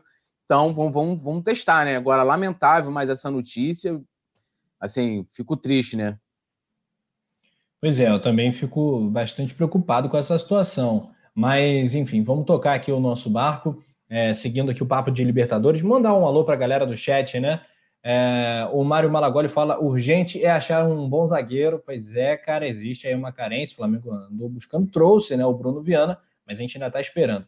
É, o Ronelson Fernandes, você é louco. Rodrigo Caio presta mais, não. É, boa recuperação aí pro, pro xerife da nação, que fez o gol do título da Supercopa, né? No último pênalti. É um grande cara, um grande zagueiro, mas tem sofrido bastante com contusões. Marcos Antônio Teles de Almeida fala: boa noite, Túlio e Rafa. Só quero uma coisa: que o nosso BH e o nosso camisa 7, o Mago, voltem a jogar aquele futebol. Eles podem dar muito mais do que isso. Precisamos deles. Precisamos deles, é verdade. Camila Pena lamenta a situação do Rodrigo Caio. A Mari Araújo fala que o Gerson só acordou depois que o Ceni cobrou a beira do campo, pedindo a chegada e a marcação dele, que o Diego estava sozinho correndo de um lado para o outro. O início do jogo do Gerson não foi nada bom. Isso é verdade. Houve esse puxão de orelha assim. É, Ana777 está pedindo salve, um salve. Vai mandando tua cidade. E ó, bora subir esse like, hein? Partindo para 600, a gente quer mil, né? O desafio, mil likes para domingo ter gol do Gabigol ou gol do Pedro na decisão da Taça Guanabara. Estamos aqui celebrando a grande vitória de virada do Mengão na Argentina. A Josi Resistência, através do perfil Flamimimi, ela fala que o DM não consegue recuperar o Rodrigo Caio ou a necessidade dele faz com que ele vá a campo antes de estar 100%. Atulho, acho que não é o caso de forçar, né? Por mais que seja um jogo importante e tal, um jogo que vale a liderança, a conquista da taça, Guanabara, não vale forçar o Rodrigo Caio, né? Não é um jogo é, de Libertadores, não é nenhuma Supercopa. Não, não, não, é. não, não, vale a pena forçar, não. Inclusive, se eu não me engano, é, teria que dar uma conferida, mas eu acho que ele, aquela partida contra o São Paulo, por exemplo, ele já jogou forçando né, uhum. ali a. Né, no caso, Na última tava... rodada foi, ele não tinha é. condição de jogo, não. É, então, assim, isso pode, isso pode ser consequência né, de, estar tá forçando ali. E agora a gente não vai, Taça Guanabara e tal. Acho que tem competições é, que, que a gente que, que possa exigir mais do Rodrigo Caio do que a, a, a, vamos dizer assim, a decisão da Taça Guanabara agora. Acho que com Arão, a gente tem opções do Arão, Gustavo Henrique, tem o Bruno Viano, o próprio Léo Pereira, que, que eu acho que poderia ser, ser mais testado, né? Porque assim, vai fazer o que com o Léo Pereira? Vai jogar fora? Vai. O Flamengo, diferente do Gustavo Henrique, o Flamengo investiu, é, acho que foi a segunda contratação mais cara de 2020. Então, tem que ver também. É, é, esse é o que eu tô falando. Esse é o momento de testar. Esse é o momento de testar, de pegar, de repente, formar uma zaga aí, cara. Bruno Viana e Léo Pereira. Por que não? Eu testaria. O Flamengo já está classificado é, para semifinal. Tem um puta do elenco que tem condições de ganhar de qualquer um. E a gente precisa saber com quem a gente pode contar. Pois é, cara. Vamos ver aí. Seria uma, uma um teste bastante é, diferentão, né? Mas ao longo da temporada não se sabe. Pode ser que um esteja suspenso, outro machucado, e aí a zaga tem que ser Bruno Viana e Léo Pereira. A hora que testar é essa. E o né? Léo Pereira, apesar de todas as críticas, fez várias partidas ano passado. Ele, inclusive, a gente estava lembrando, teve o Flamengo e Vasco lá em São Januário, que um gol, inclusive, foi dele, jogou bem a partida. Teve outras partidas também. É, é, em, que, em que ele né, foi acionado justamente por ter um jogador lesionado, um jogador pendurado, e pode acontecer isso e o cara tá lá. Aí o cara nunca jogou com o Bruno Viana, o cara nunca jogou com o Arão na, na zaga, o cara tá totalmente fora. Tem que botar o cara para jogar, pô. É verdade. Aqui o, uma correção aqui, eu falei domingo, o jogo é sábado, né? Eu falei várias vezes ao longo do, do papo aqui, sábado, 19 horas. Se eu falei domingo, fica a correção. E obrigado aí ao Hudson Firme. O Bruno Marcos está falando que alguns comentaristas falavam que qualquer um treinava o Flamengo, maior mentira. Isso aí é um absurdo você falar isso. Imagine você que está aí do outro lado, na sua área de atuação. É... Alguém fala assim: ah, qualquer um faz isso aí que você faz.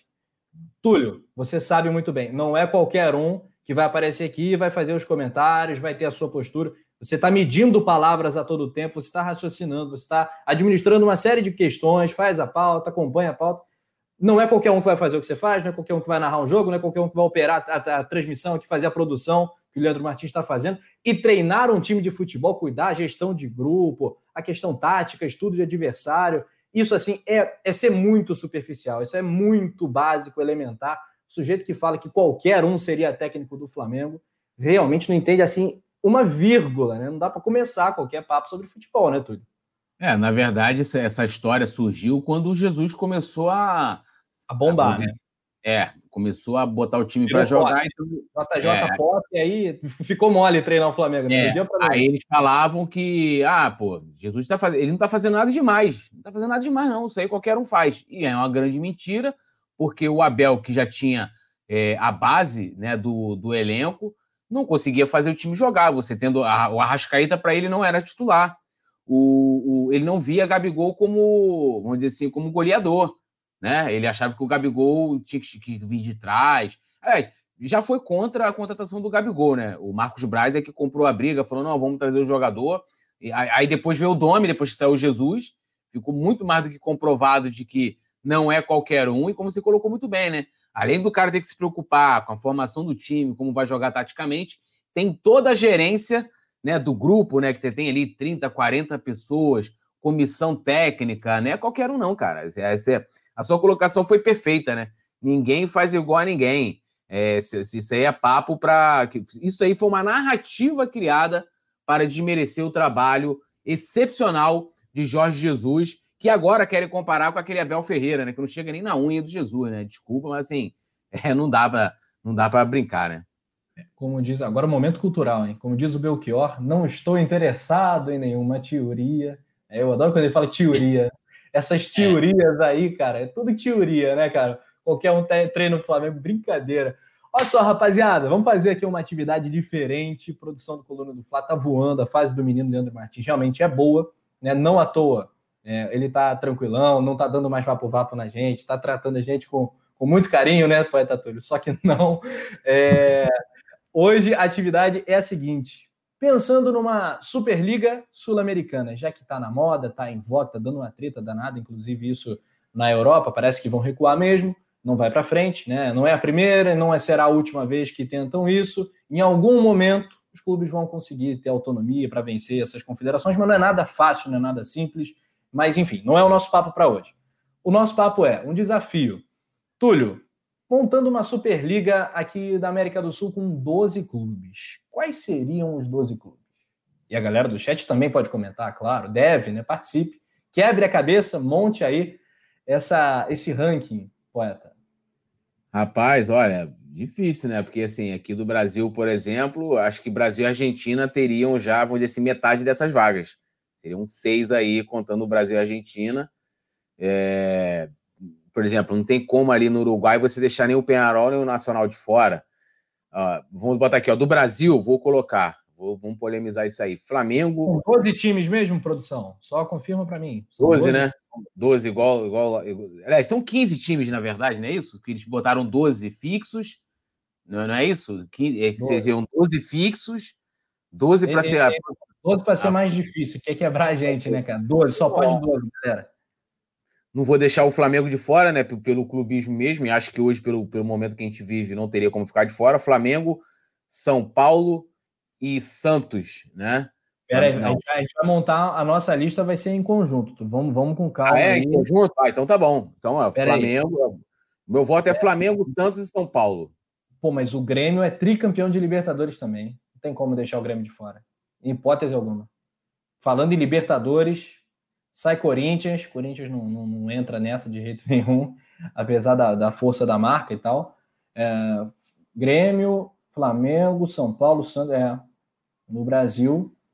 Cara, eu acho que tem que meter o Corinthians também, né? Por, por conta do, do peso, né? É a marca, é, sei lá, quase 30 milhões de torcedores. É, mas o Corinthians não vem. É, eu acho que. Corinthians ou Palmeiras? Corinthians ou Palmeiras, Túlio? Não, eu sei por preferência o Corinthians, mas eu acho que olhando pelo histórico recente, que é o que eu estou procurando fazer, o Palmeiras uhum. hoje está na frente do Corinthians, olhando é, em participações na Libertadores. E se você reparar, mesmo assim, o Corinthians foi campeão em 2012, mas não teve uma regularidade de boas participações como o Flamengo vem tendo aí desde né, é, é, de 2017, né, quando a gente começou, de certa forma, a, a, parar depois de 2017 a, a, fazer aqueles vexames nas fases de grupos.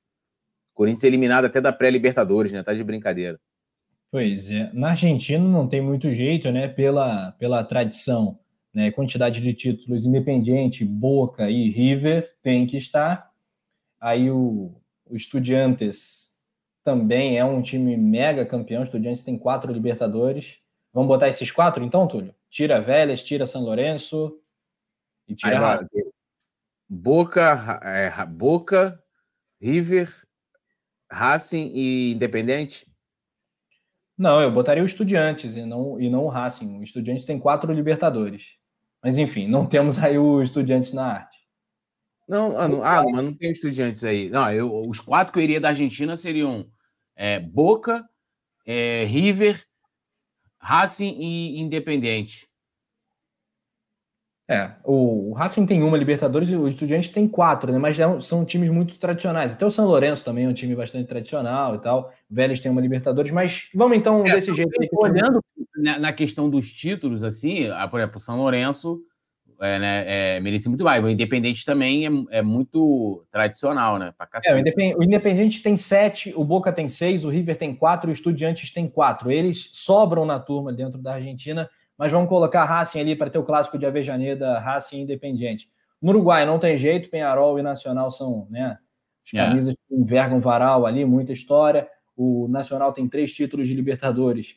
O Penharol tem seus cinco, cinco títulos de Libertadores, é bastante coisa. No Chile, Túlio, vamos botar só um do Chile, né? É, do Chile, acho que é a, que é a Laú, né? É, no Chile, Chile. No Chile só o Colo-Colo tem Libertadores. Mas vamos deixar Não, então ah, ah, é, só o Chile. É, tá verdade. Laú ou. Colo-Colo? É, eu, vou, eu vou de Laú. Tá bom, então vamos de Laú, tiro o Colo-Colo dessa parada. Acho que só uma vaga para a Colômbia também. Já tem, ó, um, dois, três, quatro, cinco, seis, sete, oito, nove, dez, onze. Ih, rapaz, só tem mais uma vaga, Túlio. Ih, rapaz. Complicado, hein? Aí, Tira Laú.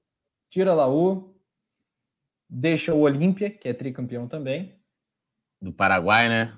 Ah,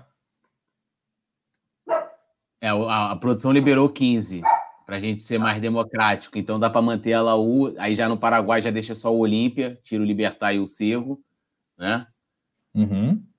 Deixa só Aí- o Olímpia. É, aí no caso aí nós temos 12, né? É. Então deixa o Nacional, o Atlético Nacional da Colômbia, realmente tem que estar. No É. Peru pode cortar todo mundo. Infelizmente o futebol peruano nessa aí não vai, não vai aparecer na nossa lista. né? O futebol peruano tem no máximo é, vice-campeões, né? O Sporting Cristal vice-campeão, o Universitário foi vice-campeão também. É, mas assim, o Atlético Nacional é um bicampeão, assim como o Flamengo. né? Nesse É. caso, eu incluiria né, eu tiraria todos do Equador, porque a LDU tem uma Libertadores mais ou menos né, casual, sem ter um grande time e tal. É, por mérito, o Boca Juniors foi muito melhor, o próprio Fluminense foi melhor, o Flamengo na Libertadores de 2008, que caiu até relativamente cedo, podia né, ter chegado mais longe. Era um time, para mim, melhor que esse campeão da, da LDU. Ó, Então, o, João, o João Granete, o nosso querido JP, falou que a torcida do Alianza Lima queimando o ônibus depois da declaração do Rafa. Não, Não, rapaz, eu, eu acho que por, por democracia, olhando assim a representatividade, que é diferente até dessa Superliga, que é por isso que eu, eu- que eu sou contra essa Superliga, Também sou É. contra caramba. Que fique claro, tem uma gente aqui que não entendeu a nossa dinâmica. Seria ah, uma dinâmica de separar 15 times aqui da América do Sul. mas eu acho que deveria ter a maior representatividade, isso aí, a produção até colocou um de cada país, entendeu? Ter uma Pelo representatividade. menos um. É. Então deixa É. a LDU no Equador, elimina os outros dois. Elimina É. Barcelona, elimina Independiente Del Valle. É, É, não- no, Peru, no Peru eu ia de Aliança. Del Valle é um adolescente, né? Independente Del Valle é um É. sub-baby desses times. É. Independente Del Vale é, né, é aquilo, é um. Tá chegando agora na turma.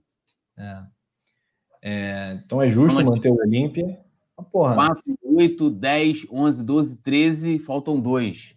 Não é ah, isso? cara, tem que, então tem que botar Corinthians e Palmeiras aí. Ou Inter. Não, mas ter- vai ter que ter um representante do Peru. Então, acho que o Aliança é mais tradicional, né?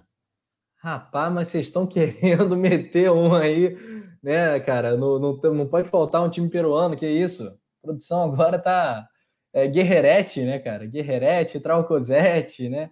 É, enfim, por mim eu botava Universitário, porque é o dono do estádio que a gente ganhou Libertadores, então. Né?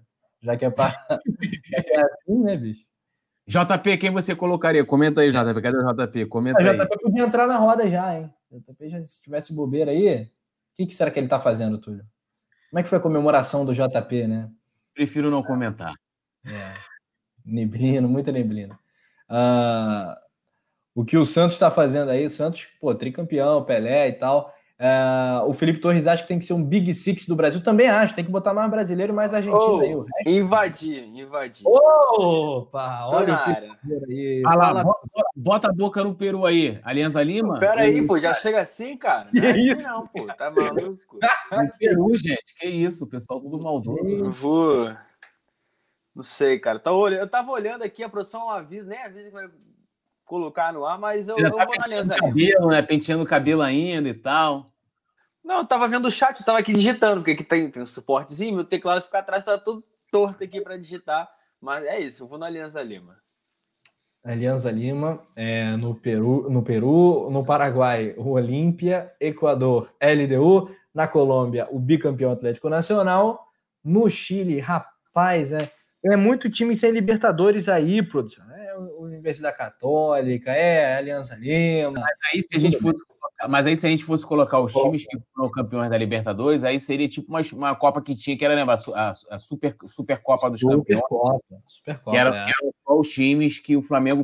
Inclusive, o Flamengo, tipo, aquele jogo do Soco, do, do, do Edmundo, foi num desse campeonato aí dos super, super campeões. Supercopa dos Campeões da Libertadores da América. Isso aí, em Que não 97. seria o caso aqui. Porque o caso da Superliga seriam times, né? No caso, eles considerariam o tamanho de torcida, poder econômico, né? É, tem toda a questão do capitalismo envolvido. Então, assim, por exemplo, o critério de ter um de cada país, eles já nem usariam, né? Como está sendo lá na Europa, que não vai sair essa liga. Eu Não. pra que não Mas são Que acha 12? que sejam? 15, 15. 15, Eu acho que tem que que- meter mais brasileiro aí, tem que botar o Corinthians, ou Palmeiras ou Inter. Mas aí só se. Só tirando do- da Argentina, mas É, porque, sei. bicho, o- no Brasil, o Brasil é metade da América do Sul, cara. É, é, assim, em títulos da Libertadores, isso só não é traduzido porque os argentinos eles sobravam ali nas primeiras décadas, porque os times brasileiros estavam fazendo excursão. O Santos do Pelé não jogava Libertadores direito, o Botafogo do Garrincha também não levava a sério, o próprio Cruzeiro, enfim. É, só a partir dos anos 80 que a coisa pegou mesmo aqui pro Brasil e tal. E o Brasil sempre bastante roubado, aquela coisa toda, catimba, etc. Mas, enfim, tudo bem. Então tá É. boa essa lista aí, João? Eu fecharia assim, eu gostei, acho que ficou justo. De repente, no Chile, que o Chile que você falou, né? Dá pra entrar qualquer um, bota o União Lacaleira que a gente vai enfrentar de repente. União Lacalheira, porra. É, mas não, pô, União Lacalheira. Não, não, Chile. tá, tá, a Laú tá, tá bem, então. É, de resto, Rafa, acho que não, não tem muito que, que mudar, não. A LDU por ter ganhado aquele título em cima do Fluminense. O Olímpia, não sei, tem o Cerro também, eu acho que o Olímpia mais história. É, o gabarito é esse aí. O problema é no Brasil, cara.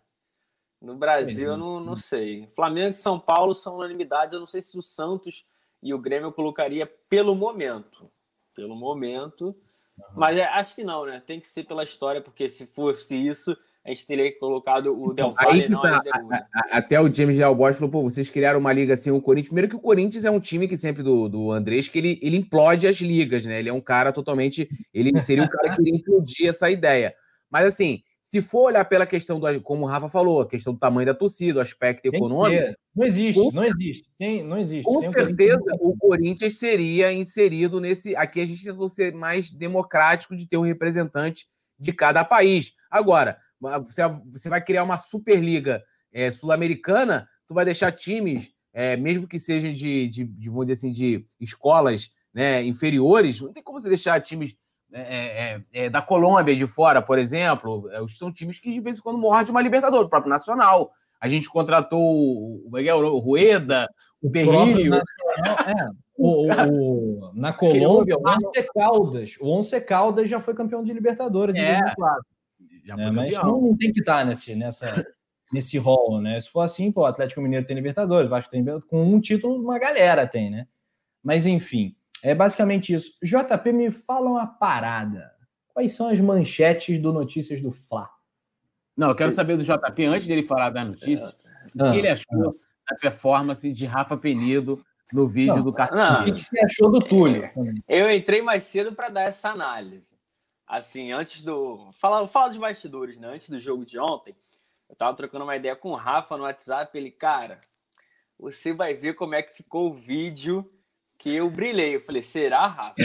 Eu brilhei. É, ele falou que brilhou. Ele falou que. Eu brilhei é ótimo. Ele, ô, Túlio, ele falou assim: é, entre eu, Túlio e o, o- o- Entre eu, Túlio e Simon, assim, eu fui um nível muito acima. Eu falei, será? Rafa? Depois eu vi, assim, figurino perfeito, é, a dança, é, a expressão corporal. Eu me emocionei com esse vídeo.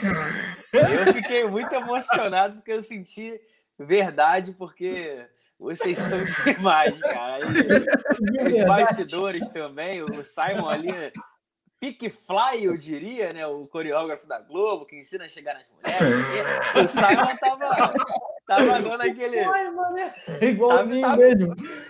Parece aquele bonezinho. diretor de cinema, né? Aqueles diretores É. de cinema chatos, Não, né? mas assim, e pra galera Não, assim, do, do TikTok, vocês tiram nota 10, pra mim é nota 10. Não, teve, teve uma hora que o, que o Rafa, porque o Rafa estava fazendo com muita vontade o movimento né, do quadril. Então eu, eu, eu falei, pô, tem que, tem, que- tem, que ter, tem que tomar perigo nesse momento, né? Aí o Rafa, né? Aí o Rafa destoava quando vinha o vídeo, né? Que chegava ali, aí dava viradinha, porque os caras são sutis, né? Eles vão ali, é tudo muito. ah, essa dança, é muito- e o Rafa ia com muita vontade. Aí depois que ele. Aí, ó. O Simon, o Fly. Cara, Ó, se olhar bem, tá aparecendo, mas eu não falei, assim, pela parte física. Eu falei ali na hora de. na habilidade, né? É, Verdade. na, O na tom malemolência. então quem tem o melhor gingado, João? Pô, cara, você, eu sou fã dos três, cara. Eu, mas eu, eu gostei do figurino do Rafa, porque tinha o urubu lá, ele meteu um regata com capuz, assim, quebrou demais. e a, a ideia era essa, então. Não, e aí, essa moral. e aí teve o lance da, da, da- da vestimenta do figurino. Aí falou assim, pô, eu tava ali, porque era pra fazer o pedreiro, camisa do Flamengo, blusa, blusa pra fora. Carpinteiro, carpinteiro. É, o carpinteiro, o Playboy era o Rafa, né? Já viu o carpinteiro trabalhar com capuz e, e regata? Não trabalha, pô. O cara trabalha lá, mete um óculos, que é pra, pra aquele friso da madeira não, não vir no olho, né? Aquela camisinha é, sem passar, manto do Mengão. Pô, E essa capa de CD aqui, ó. olha lá. Olha o Túlio, cara. Olha o Túlio aqui, mano. CD mexicano, tá? Capa de CD assim. Los Infieles. Los Infieles, tá bom? Dois infieles? O que que seria? Os Infiéis, eu acho. Se não for também. Tinha que ser Los, é, Los Mulambos. Los Los. Mulambos, aí, Los Mulambos, aí.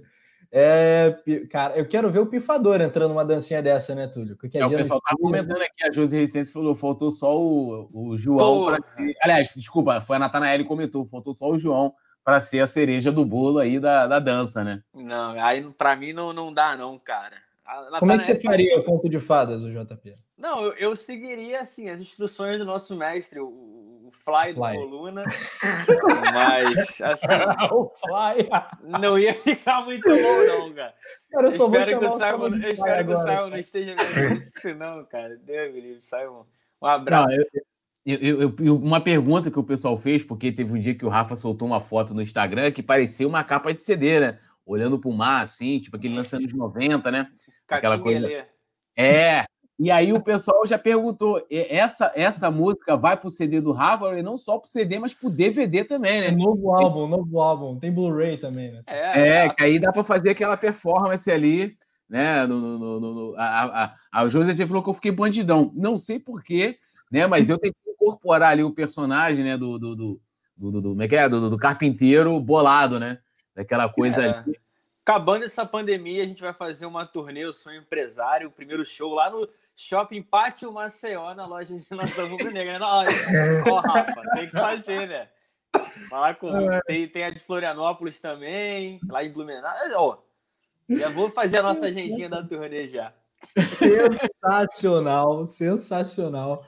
E com, com essa resenha aqui, 9 e 1, a gente vai seguir aqui com todas as notícias do Fla, com o Pifador, que é o melhor repórter rubro-negro. Ninguém sabe mais de Flamengo que o Pifa, João Granete, el Pifador, no comando dos do Notícias do Fla. Então, alguns lembretes importantes. Se inscreva, bora subir o like também. Desafio de like, JP, ao longo do Notícias. Vamos caminhar aí para mil, vamos tentar, contando aí com o apoio da galera que chega sempre junto. Né? Nas redes sociais, tem arroba de cada um aqui, marque também, mostre que está acompanhando, siga o arroba coluna Dança lá e manda pra gente, né? Dança, marca a gente, pois é, faz a dancinha também. Marca o Fly, né? O arroba Lé do Simon também. Ó, rapaz, É. É, produção também, o Leandro Martins. Daqui a pouco a gente passa o arroba dele, né? No- ao longo do Notícias, o JP pode passar. É, e agora você vai ficar com o João Granete. Tem o coluna do Fla Play também. O coluna tá no Spotify, estamos em todas. Poeta Túlio, é agora. Vai ter vinheta. Peraí, A Aqui, ó. vinheta já fica Tudo aí com o JP. aí. João, Bom programa, parceiro. É nóis, junto. vamos que vamos. Beijo pra geral. Beijo nas É crianças. Então é isso, rapaziada. Agora eles vêm, deixam essa resenha engraçada e eu, te- eu entro para falar sério. Vai ficar começando o Notícias, então. Aí, a produção já bota aqui, carreira solo. É isso. O pessoal ali, eles são um grupinho, eu fico aqui, cantor na carreira solo, mas vamos falar porque tem muito assunto sobre o Flamengo. Tem declarações sobre Renato Gaúcho e agora, é, por conta do Rogério Ceni que não está na, na melhor fase, apesar da estreia com vitória, a gente vai falar muito sobre isso, sobre isso também.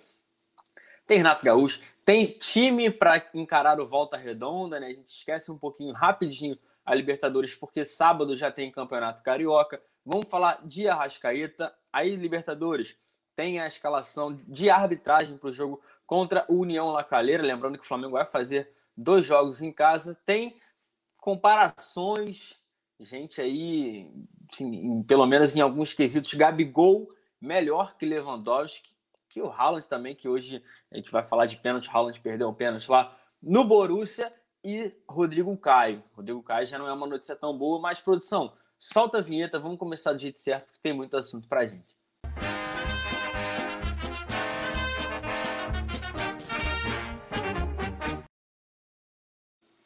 Agora sim, estamos ao vivo.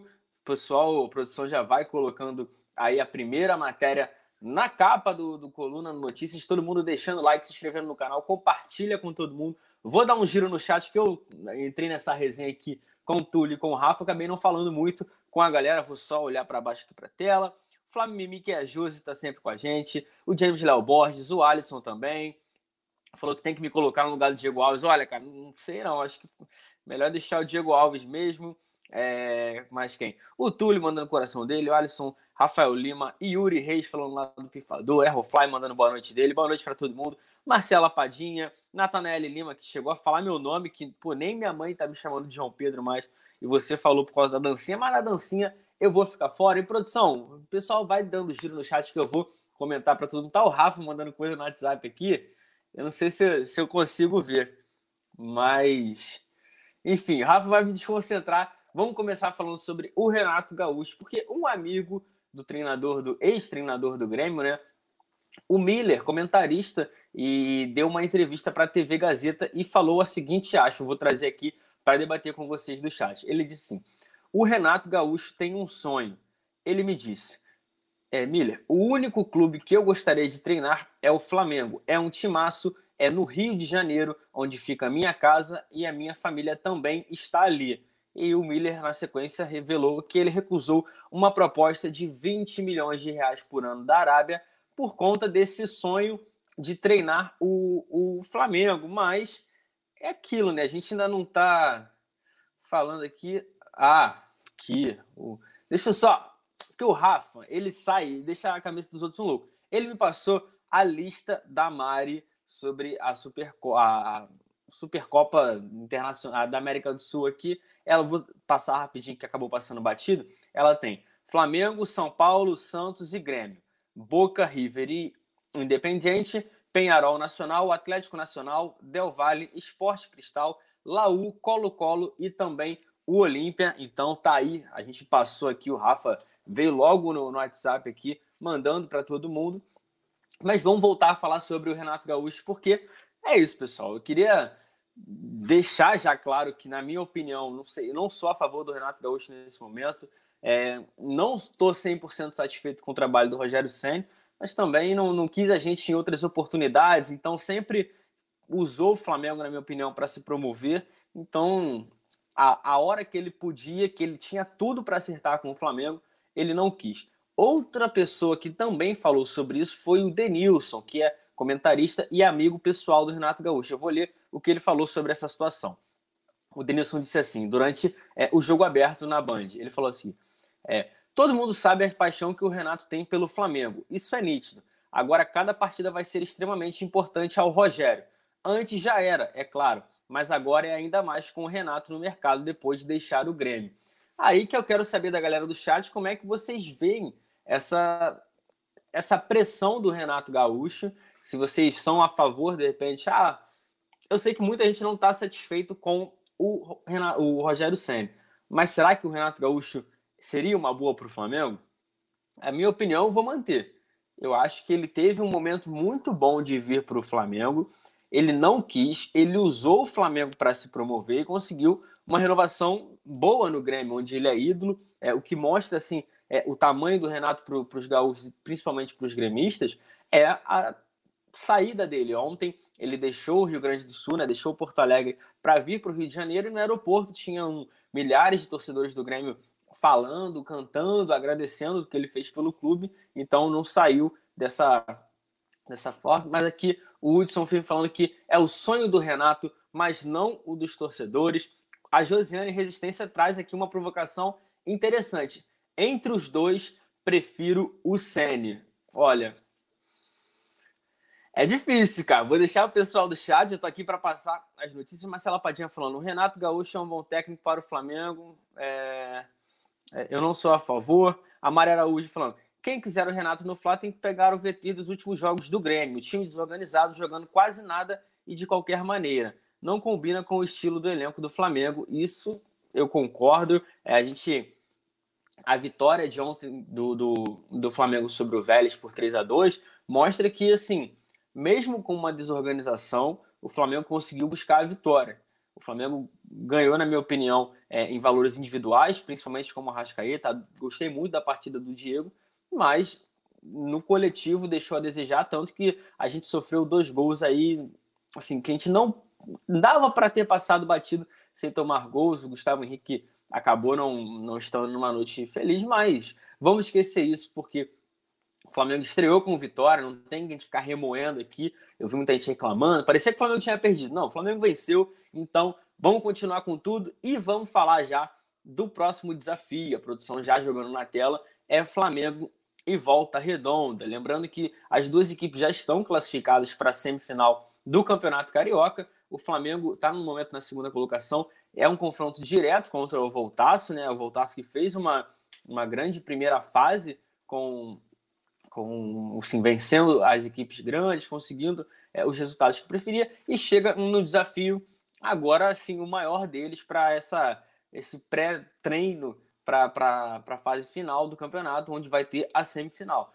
Classificados a gente tem Volta Redonda, Flamengo, Fluminense e a Portuguesa. Esse confronto vai definir quem pega quem. A gente pode ter aí né, um Fla-Flu na, quem sabe, na, na semifinal, uma final com, com um grande e um pequeno, tem a possibilidade também de ter um Fla-Flu na, na final, só que isso vai depender. Antes disso tudo, o Flamengo encara o Volta Redonda e o planejamento é com força máxima. A gente deve ter os melhores jogadores à disposição. O técnico Rogério Senna está é, tá utilizando o Campeonato Carioca para fazer alguns testes, conseguir aí é, elaborar é, formas de jogo, o que a gente ainda não conseguiu ver, pelo menos esse ano com o técnico. A gente vem de duas partidas ruins e uma vitória na estreia da Libertadores. Foi o jogo contra o Vasco, que a gente acabou perdendo por 3 a 1 onde a ausência do Arrascaeta fez muita falta. A gente viu que sem o nosso camisa 14, que inclusive está na tela a produção colocando para a gente aí,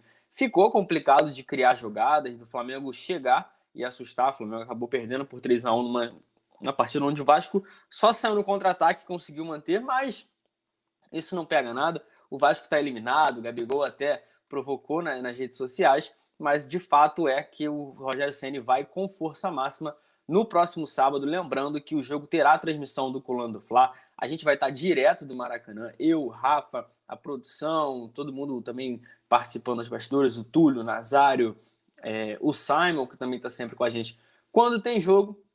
E hoje o time acabou é, recebendo folga, né? Chegou da Argentina bem cedo na, na madrugada dessa quarta-feira. E aí o time acabou ganhando folga. A reapresentação será amanhã, às nove da manhã, no CT, lá no Ninho do Urubu. E a gente vai trazer tudo. Daqui a pouco a gente vai falar sobre uma ausência que o Flamengo deve ter, uma ausência importante, né? Que a gente não queria, mas não, não tem jeito. É, o Flamengo sempre com alguns problemas no DM. Ele, a gente pode comemorar a volta do Pedro, a volta do Mateuzinho, mas um jogador que já já a gente vai trazer, vai, a gente vai destacar a ausência de uma peça importante. O Rafa falando aqui para a galera deixar o like, Adriana falando que esse aqui, ó, esse time titular do Flamengo já era para estar voando. O Mário Malagoli, como disse no jogo do velho, os jogadores estiveram afim e aí o Flá começou, é, conseguiu ganhar fácil. James Léo Borges, se houver um tropeço, entre aspas, contra o Volta Redonda nesse inexpressível campeonato estadual do Rio de Janeiro, o Fora Sene recomeça. Isso é irritante. No Internacional já estão querendo a cabeça do Ramires com, dois, com menos de dois meses. Pois é. Eu acho que a torcida do Flamengo está um pouco. está mal acostumada, obviamente, por conta da, da situação do Jorge Jesus. Mas é, é aquilo. A gente viu que o time é capaz de render. Se rende é, abaixo, a pressão existe. A gente, sabia, a gente sabia que ia ser dessa forma. A Misa Pereira falando: Flamengo tem que jogar completo. Vale Taça Guanabara? Vale a classificação. A gente vai trazendo aqui, mas o João Vasconcelos falando aqui. Então você prefere o Senna, é, você, você prefere o Senna só se for maluco. Renato já jogou no Flamengo e bem é, vem ganhando por elenco, não por treinador, que por sinal não sabe nem fazer uma substituição. Isso ele te falando já do Rogério Ceni mas quem tá por aqui. O Ciclevis falando: falta organizar a nossa defesa. Estão levando muitos gols por falta de atenção. É, ontem foram mais dois. Todo mundo aqui é, falando. O Matheus Zampara, Zamparetti falando aqui. Prefiro o Sene. Grêmio estava jogando muito mal nos últimos jogos. A Mari também destacou isso, mas. Ou seja, vamos aguardar, vamos ver como vai ser essa, essa transição. O Campeonato Carioca, o Flamengo, querendo ou não, com o Ceni ganhou o que tinha para ganhar, então é aquilo. A expectativa é de vencer e convencer o que não está acontecendo, mas pelo menos a vitória veio na Libertadores. E falando em Libertadores, vamos já para o próximo assunto, porque o Flamengo agora joga em casa. Flamengo e União Lacaleira. Será na próxima terça-feira, dia 27, no Maracanã. E a, Comebol já divulgou é, a equipe de arbitragem para essa partida. A produção já coloca a foto na tela. Esse senhor aí, de amarelo, árbitro FIFA, é Eber Aquino, árbitro do Paraguai. Ele será auxiliado por Milciades Saldivar, que é o primeiro bandeirinha. O segundo é Luiz Onieva, também do Paraguai, trio todo do Paraguai.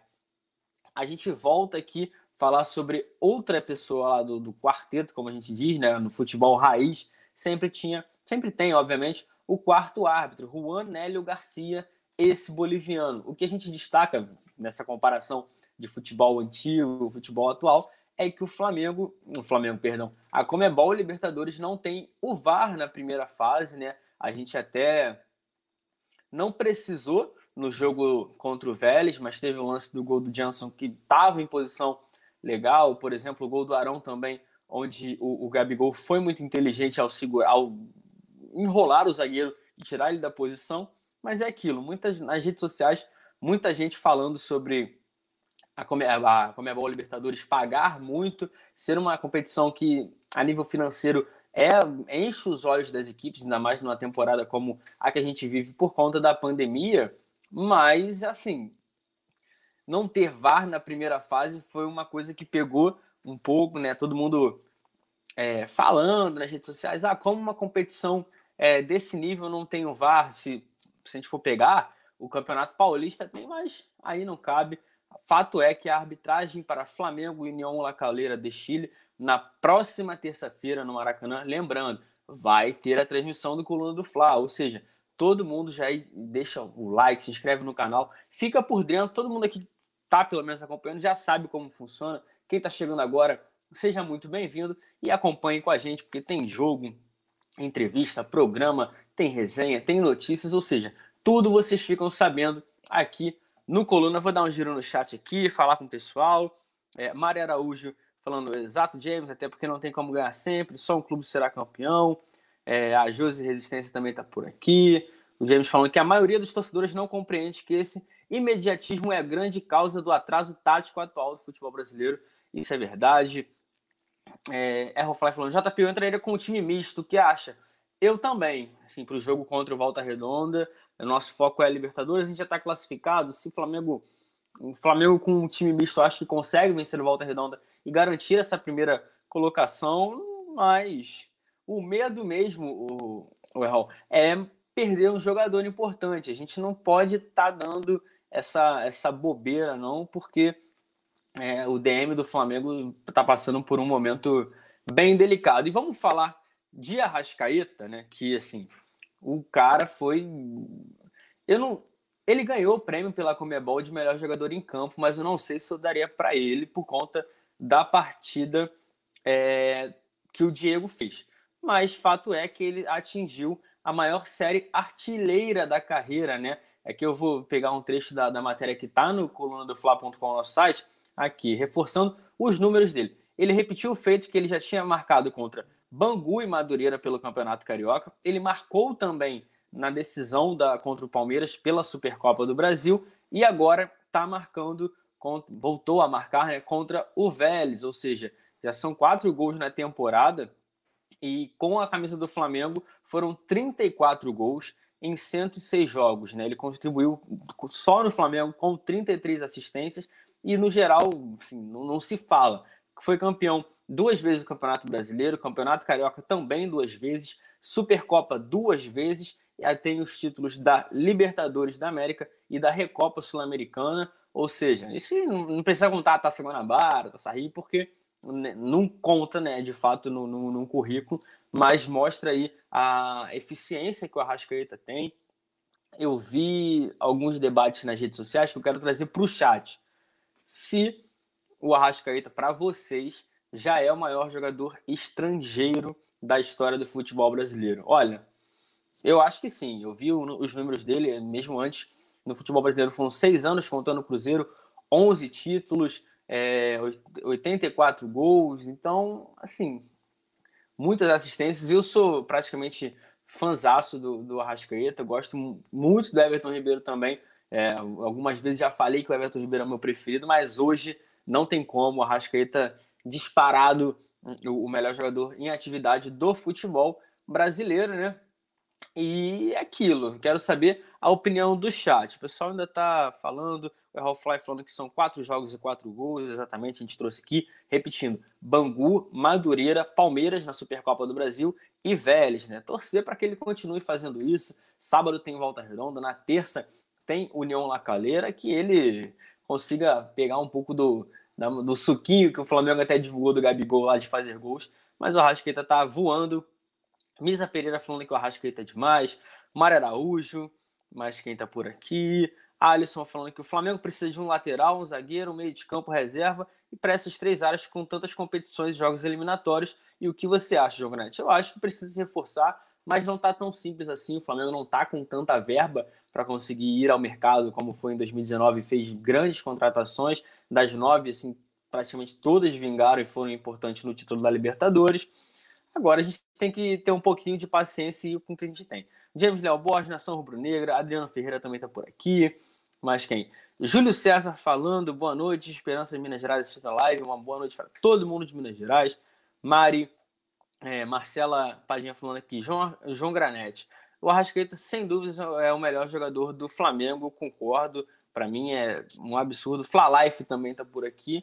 E, na minha opinião, sim, acho que já é o maior estrangeiro, sim. O Pet não gosta. A gente viu aí recentemente também que o Pet falou, não gosta quando questionam tanto ele assim. Mas a gente vai ficar aqui analisando. O que a gente quer e espera é que ele ultrapasse com sobras e, e ganhe esse posto é, cada vez mais, porque é sinal de que se ele está bem, o Flamengo consequentemente vai bem, porque é um jogador muito importante. Já que a gente está falando sobre ele, eu vou já trazer uma declaração do Marcos Braz sobre o nosso jogador, né? Abriu o jogo da situação do Arrascaeta, que tinha aquela, aquela ah, ele quer um aumento, o empresário Daniel Fonseca está fazendo uma pressão nos bastidores, então vamos atualizar a posição do Flamengo. o Marcos Braz disse assim: vou ler aqui, pedir até licença. Não muda nada do que pensamos sobre o Arrascaeta. Fez mais um golaço como muitos outros. Fez mais um jogo assim e acima da média, como sempre fez. Tanto é que fomos comprar, é, quando fomos comprar, pagamos uma quantia considerável. Não há nenhuma surpresa. Tenho certeza que na hora certa vamos chegar a um denominador comum. E essa história, que é muito mais espuma do que outro tipo de problema, vai acabar. Ou seja, ele foi no, no desembarque, né, hoje na quarta-feira, ele não negou que tem uma situação aí onde as partes, é, Flamengo, é, Arrascaeta e Daniel Fonseca, que é um empresário de jogador, querem, estão negociando um aumento. Né? O jogador está no seu direito, vive um grande momento. Né? A gente é, cansa de falar sobre é, o, o, Arrascaeta, fala aqui que é o melhor jogador do Flamengo, é, tem decidido títulos, tem sido importante. Na Libertadores já havia sido importante, Campeonato Brasileiro, nos dois títulos da Supercopa, da Recopa também. E por isso a gente está vendo como o Flamengo vai levar essa situação. E ele também, o Marcos Braz, completou dizendo assim: temos a situação dele e a de outros jogadores que temos que ter o mesmo cuidado.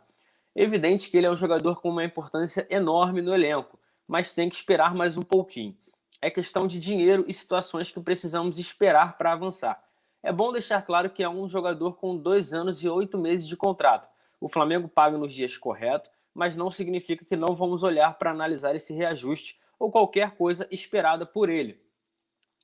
Ou seja, Marcos Braz aí já está deixando claro que tem uma intenção do Flamengo em negociar, só que o Flamengo não está na melhor condição possível, isso falando financeiramente. Ou seja, daí também um, um alívio para o Arrascaeta, aí o jogador tem que ter um pouco. Tem que ter um pouco de, de, de paciência, eu acho que é a palavra certa que a gente pode usar para segurar a onda. Não é um salário abaixo que ele ganha ele quer ganhar mais, todo mundo ontem até brincou, né? É, nas redes sociais, a gente que acompanha, no Coluna. Ah, tem que pagar depois daquele golaço que ele fez de esquerda, um jogador assim, é, que parece que tá jogando uma pelada com os amigos durante os jogos, e agora é, é isso. O Flamengo tá tentando contornar. O Marcos Braz é um cara cascudo com esse tipo de negociação, então dá para, não digo que enrolar, mas tentar levar em banho-maria aí essa situação do, do Arrascaeta envolvendo o Flamengo também. Vou dar mais um giro aqui.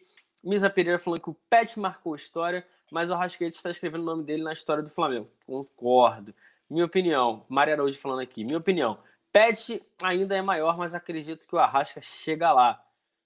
É, também, sim, porque o Pet, aquele gol é absurdo. James Léo Borges, Adriano Ferreira, o gol do Pet que completa 20 anos agora, né, no próximo mês, em maio, dia 27 um, Marcela Padinha, Fla Life, o James Léo Borges, o Mário Maguire também falando aqui. Também acho que além do Everton Ribeiro, o Bruno Henrique está devendo. Ontem não fez uma partida boa, mas eu acho que ainda está um pouco melhor que o Everton Ribeiro, que não sei se um banco, de repente, seria a melhor situação, não sei o que está acontecendo. Mas vamos mudar de assunto, porque se tem gente que não está bem, vamos falar do Gabigol, né?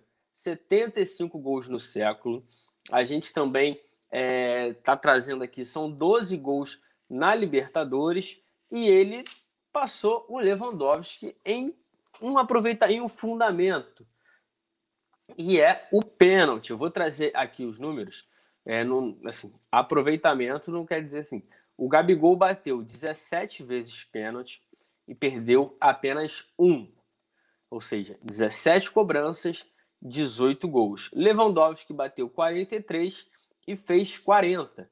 Ou seja, na taxa de conversão, o Gabigol tem 94% e o Lewandowski tem 93%. Ou seja, é uma curiosidade, porque é o melhor jogador do mundo, é um fundamento hoje é, importantíssimo no futebol. A gente tinha há pouco tempo o, o próprio Henrique Dourado, que nesse fundamento a gente brincava bastante e é o 16 gol dele de pênalti no Flamengo, ou seja, 16, 17 pênaltis batidos, apenas um perdido e 16 marcados. É realmente assim assustadora. Ontem no, no, no jogo, falando com, com o Rafa, com o Túlio, falei, ele não deixa nem o goleiro sair na, na foto. Eu lembro assim, das últimas cobranças, só o Everton do Palmeiras na final da, da Super, na Supercopa, o Rafa não gosta, Rafa briga com a gente se a gente fala a final da Supercopa, foi quem chegou perto, assim, quem acertou o canto, não digo nem que chegou perto, porque assim, é um absurdo a frisa dele, ele espera até o último minuto para conseguir é, tirar o goleiro e na 98% das vezes ele consegue. Não, o Everton acertou o canto, mas para chegar depois fica, fica muito ruim e é realmente um deboche, como está dizendo aqui o Adriano Ferreira. A, o, o, fundamento, a qualidade do Gabigol nas cobranças de pênalti. Então, vale destacar que ontem foi o 12 gol dele com a camisa do Flamengo na Libertadores. O artilheiro é o Zico, com 16. Então, eu acho que o Gabigol vai conseguir ultrapassar o maior ídolo do Flamengo nessa edição da Libertadores. Eu quero mais é isso. A situação que a gente falou do, do Arrascaeta eu quero também com o Gabigol, que ele quebre, ultrapasse todos os recordes do, do Zico, se possível, porque é sinal de que o Flamengo vai bem e, assim, tava ruim ontem, o jogo tava pegado, ele tirou uma jogada, sofreu pênalti, chamou a responsabilidade, é um cara que gosta do jogo grande, então tem que dar o, o devido valor também ao nosso Camisa 9. Vou dar um giro aqui. O Alisson Silva falou, João Granete, já deixei meu like. É isso, rapaziada. Todo mundo deixando like, se inscrevendo no canal. Compartilha com todo mundo a live. A gente vai trazer é, os jogos, né, os próximos jogos. Vamos trazer o União La Calera pela Libertadores. Antes tem o Flamengo e Voltaço, Volta Redonda no fim de semana pelo Campeonato Carioca.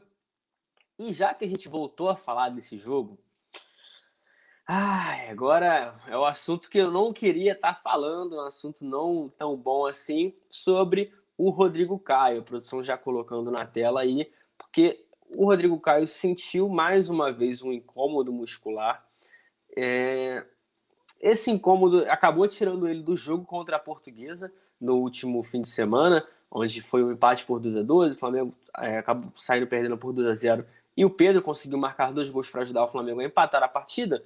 No intervalo, o zagueiro deixou o campo e foi substituído pelo Bruno Viana.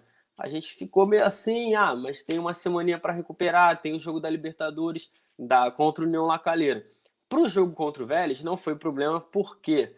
Para quem não estava tão ligado assim, o Rodrigo Caio foi expulso na última partida do Flamengo, na última edição é, da Libertadores, aquele Flamengo e Racing, por isso ele foi obrigado a cumprir a suspensão automática contra o Vélez, ou seja, para o jogo contra o Lacalheira, ele já está liberado, mas tem esse incômodo muscular aí que vai deixar o, o, o jogador, pelo menos contra o Volta Redonda, como dúvida. O DM trabalha para que ele consiga voltar no jogo contra o Lacalheira pela Libertadores, mas é uma situação complicada, é uma dor muscular na coxa direita, e é aquilo, né? O Rodrigo Caio já tem um históricozinho de lesões assim que nos preocupa, a gente tenta é, manter a, a, calma, mas o, o, a gente viu, por exemplo, ontem mesmo no jogo contra o Vélez, a falta que ele fez. Né? Foram dois gols assim totalmente evitáveis. Se o Rodrigo Caio estivesse em campo, a gente sabe que é uma outra postura que a zaga tem. A gente consegue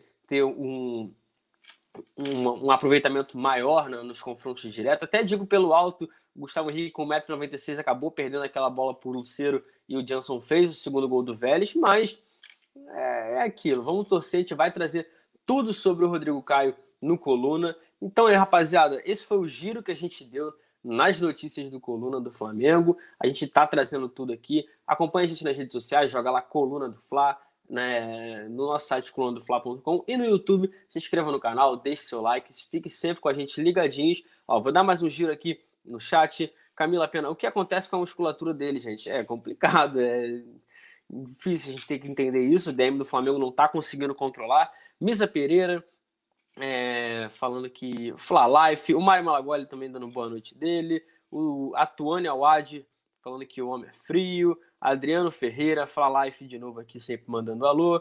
E, rapaziada, é isso. Mais uma vez, obrigado a todo mundo que acompanhou. Agradeço também a produção do Leandro. Fique ligado aqui no YouTube, qualquer momento a gente está de volta. Tamo junto e até a próxima.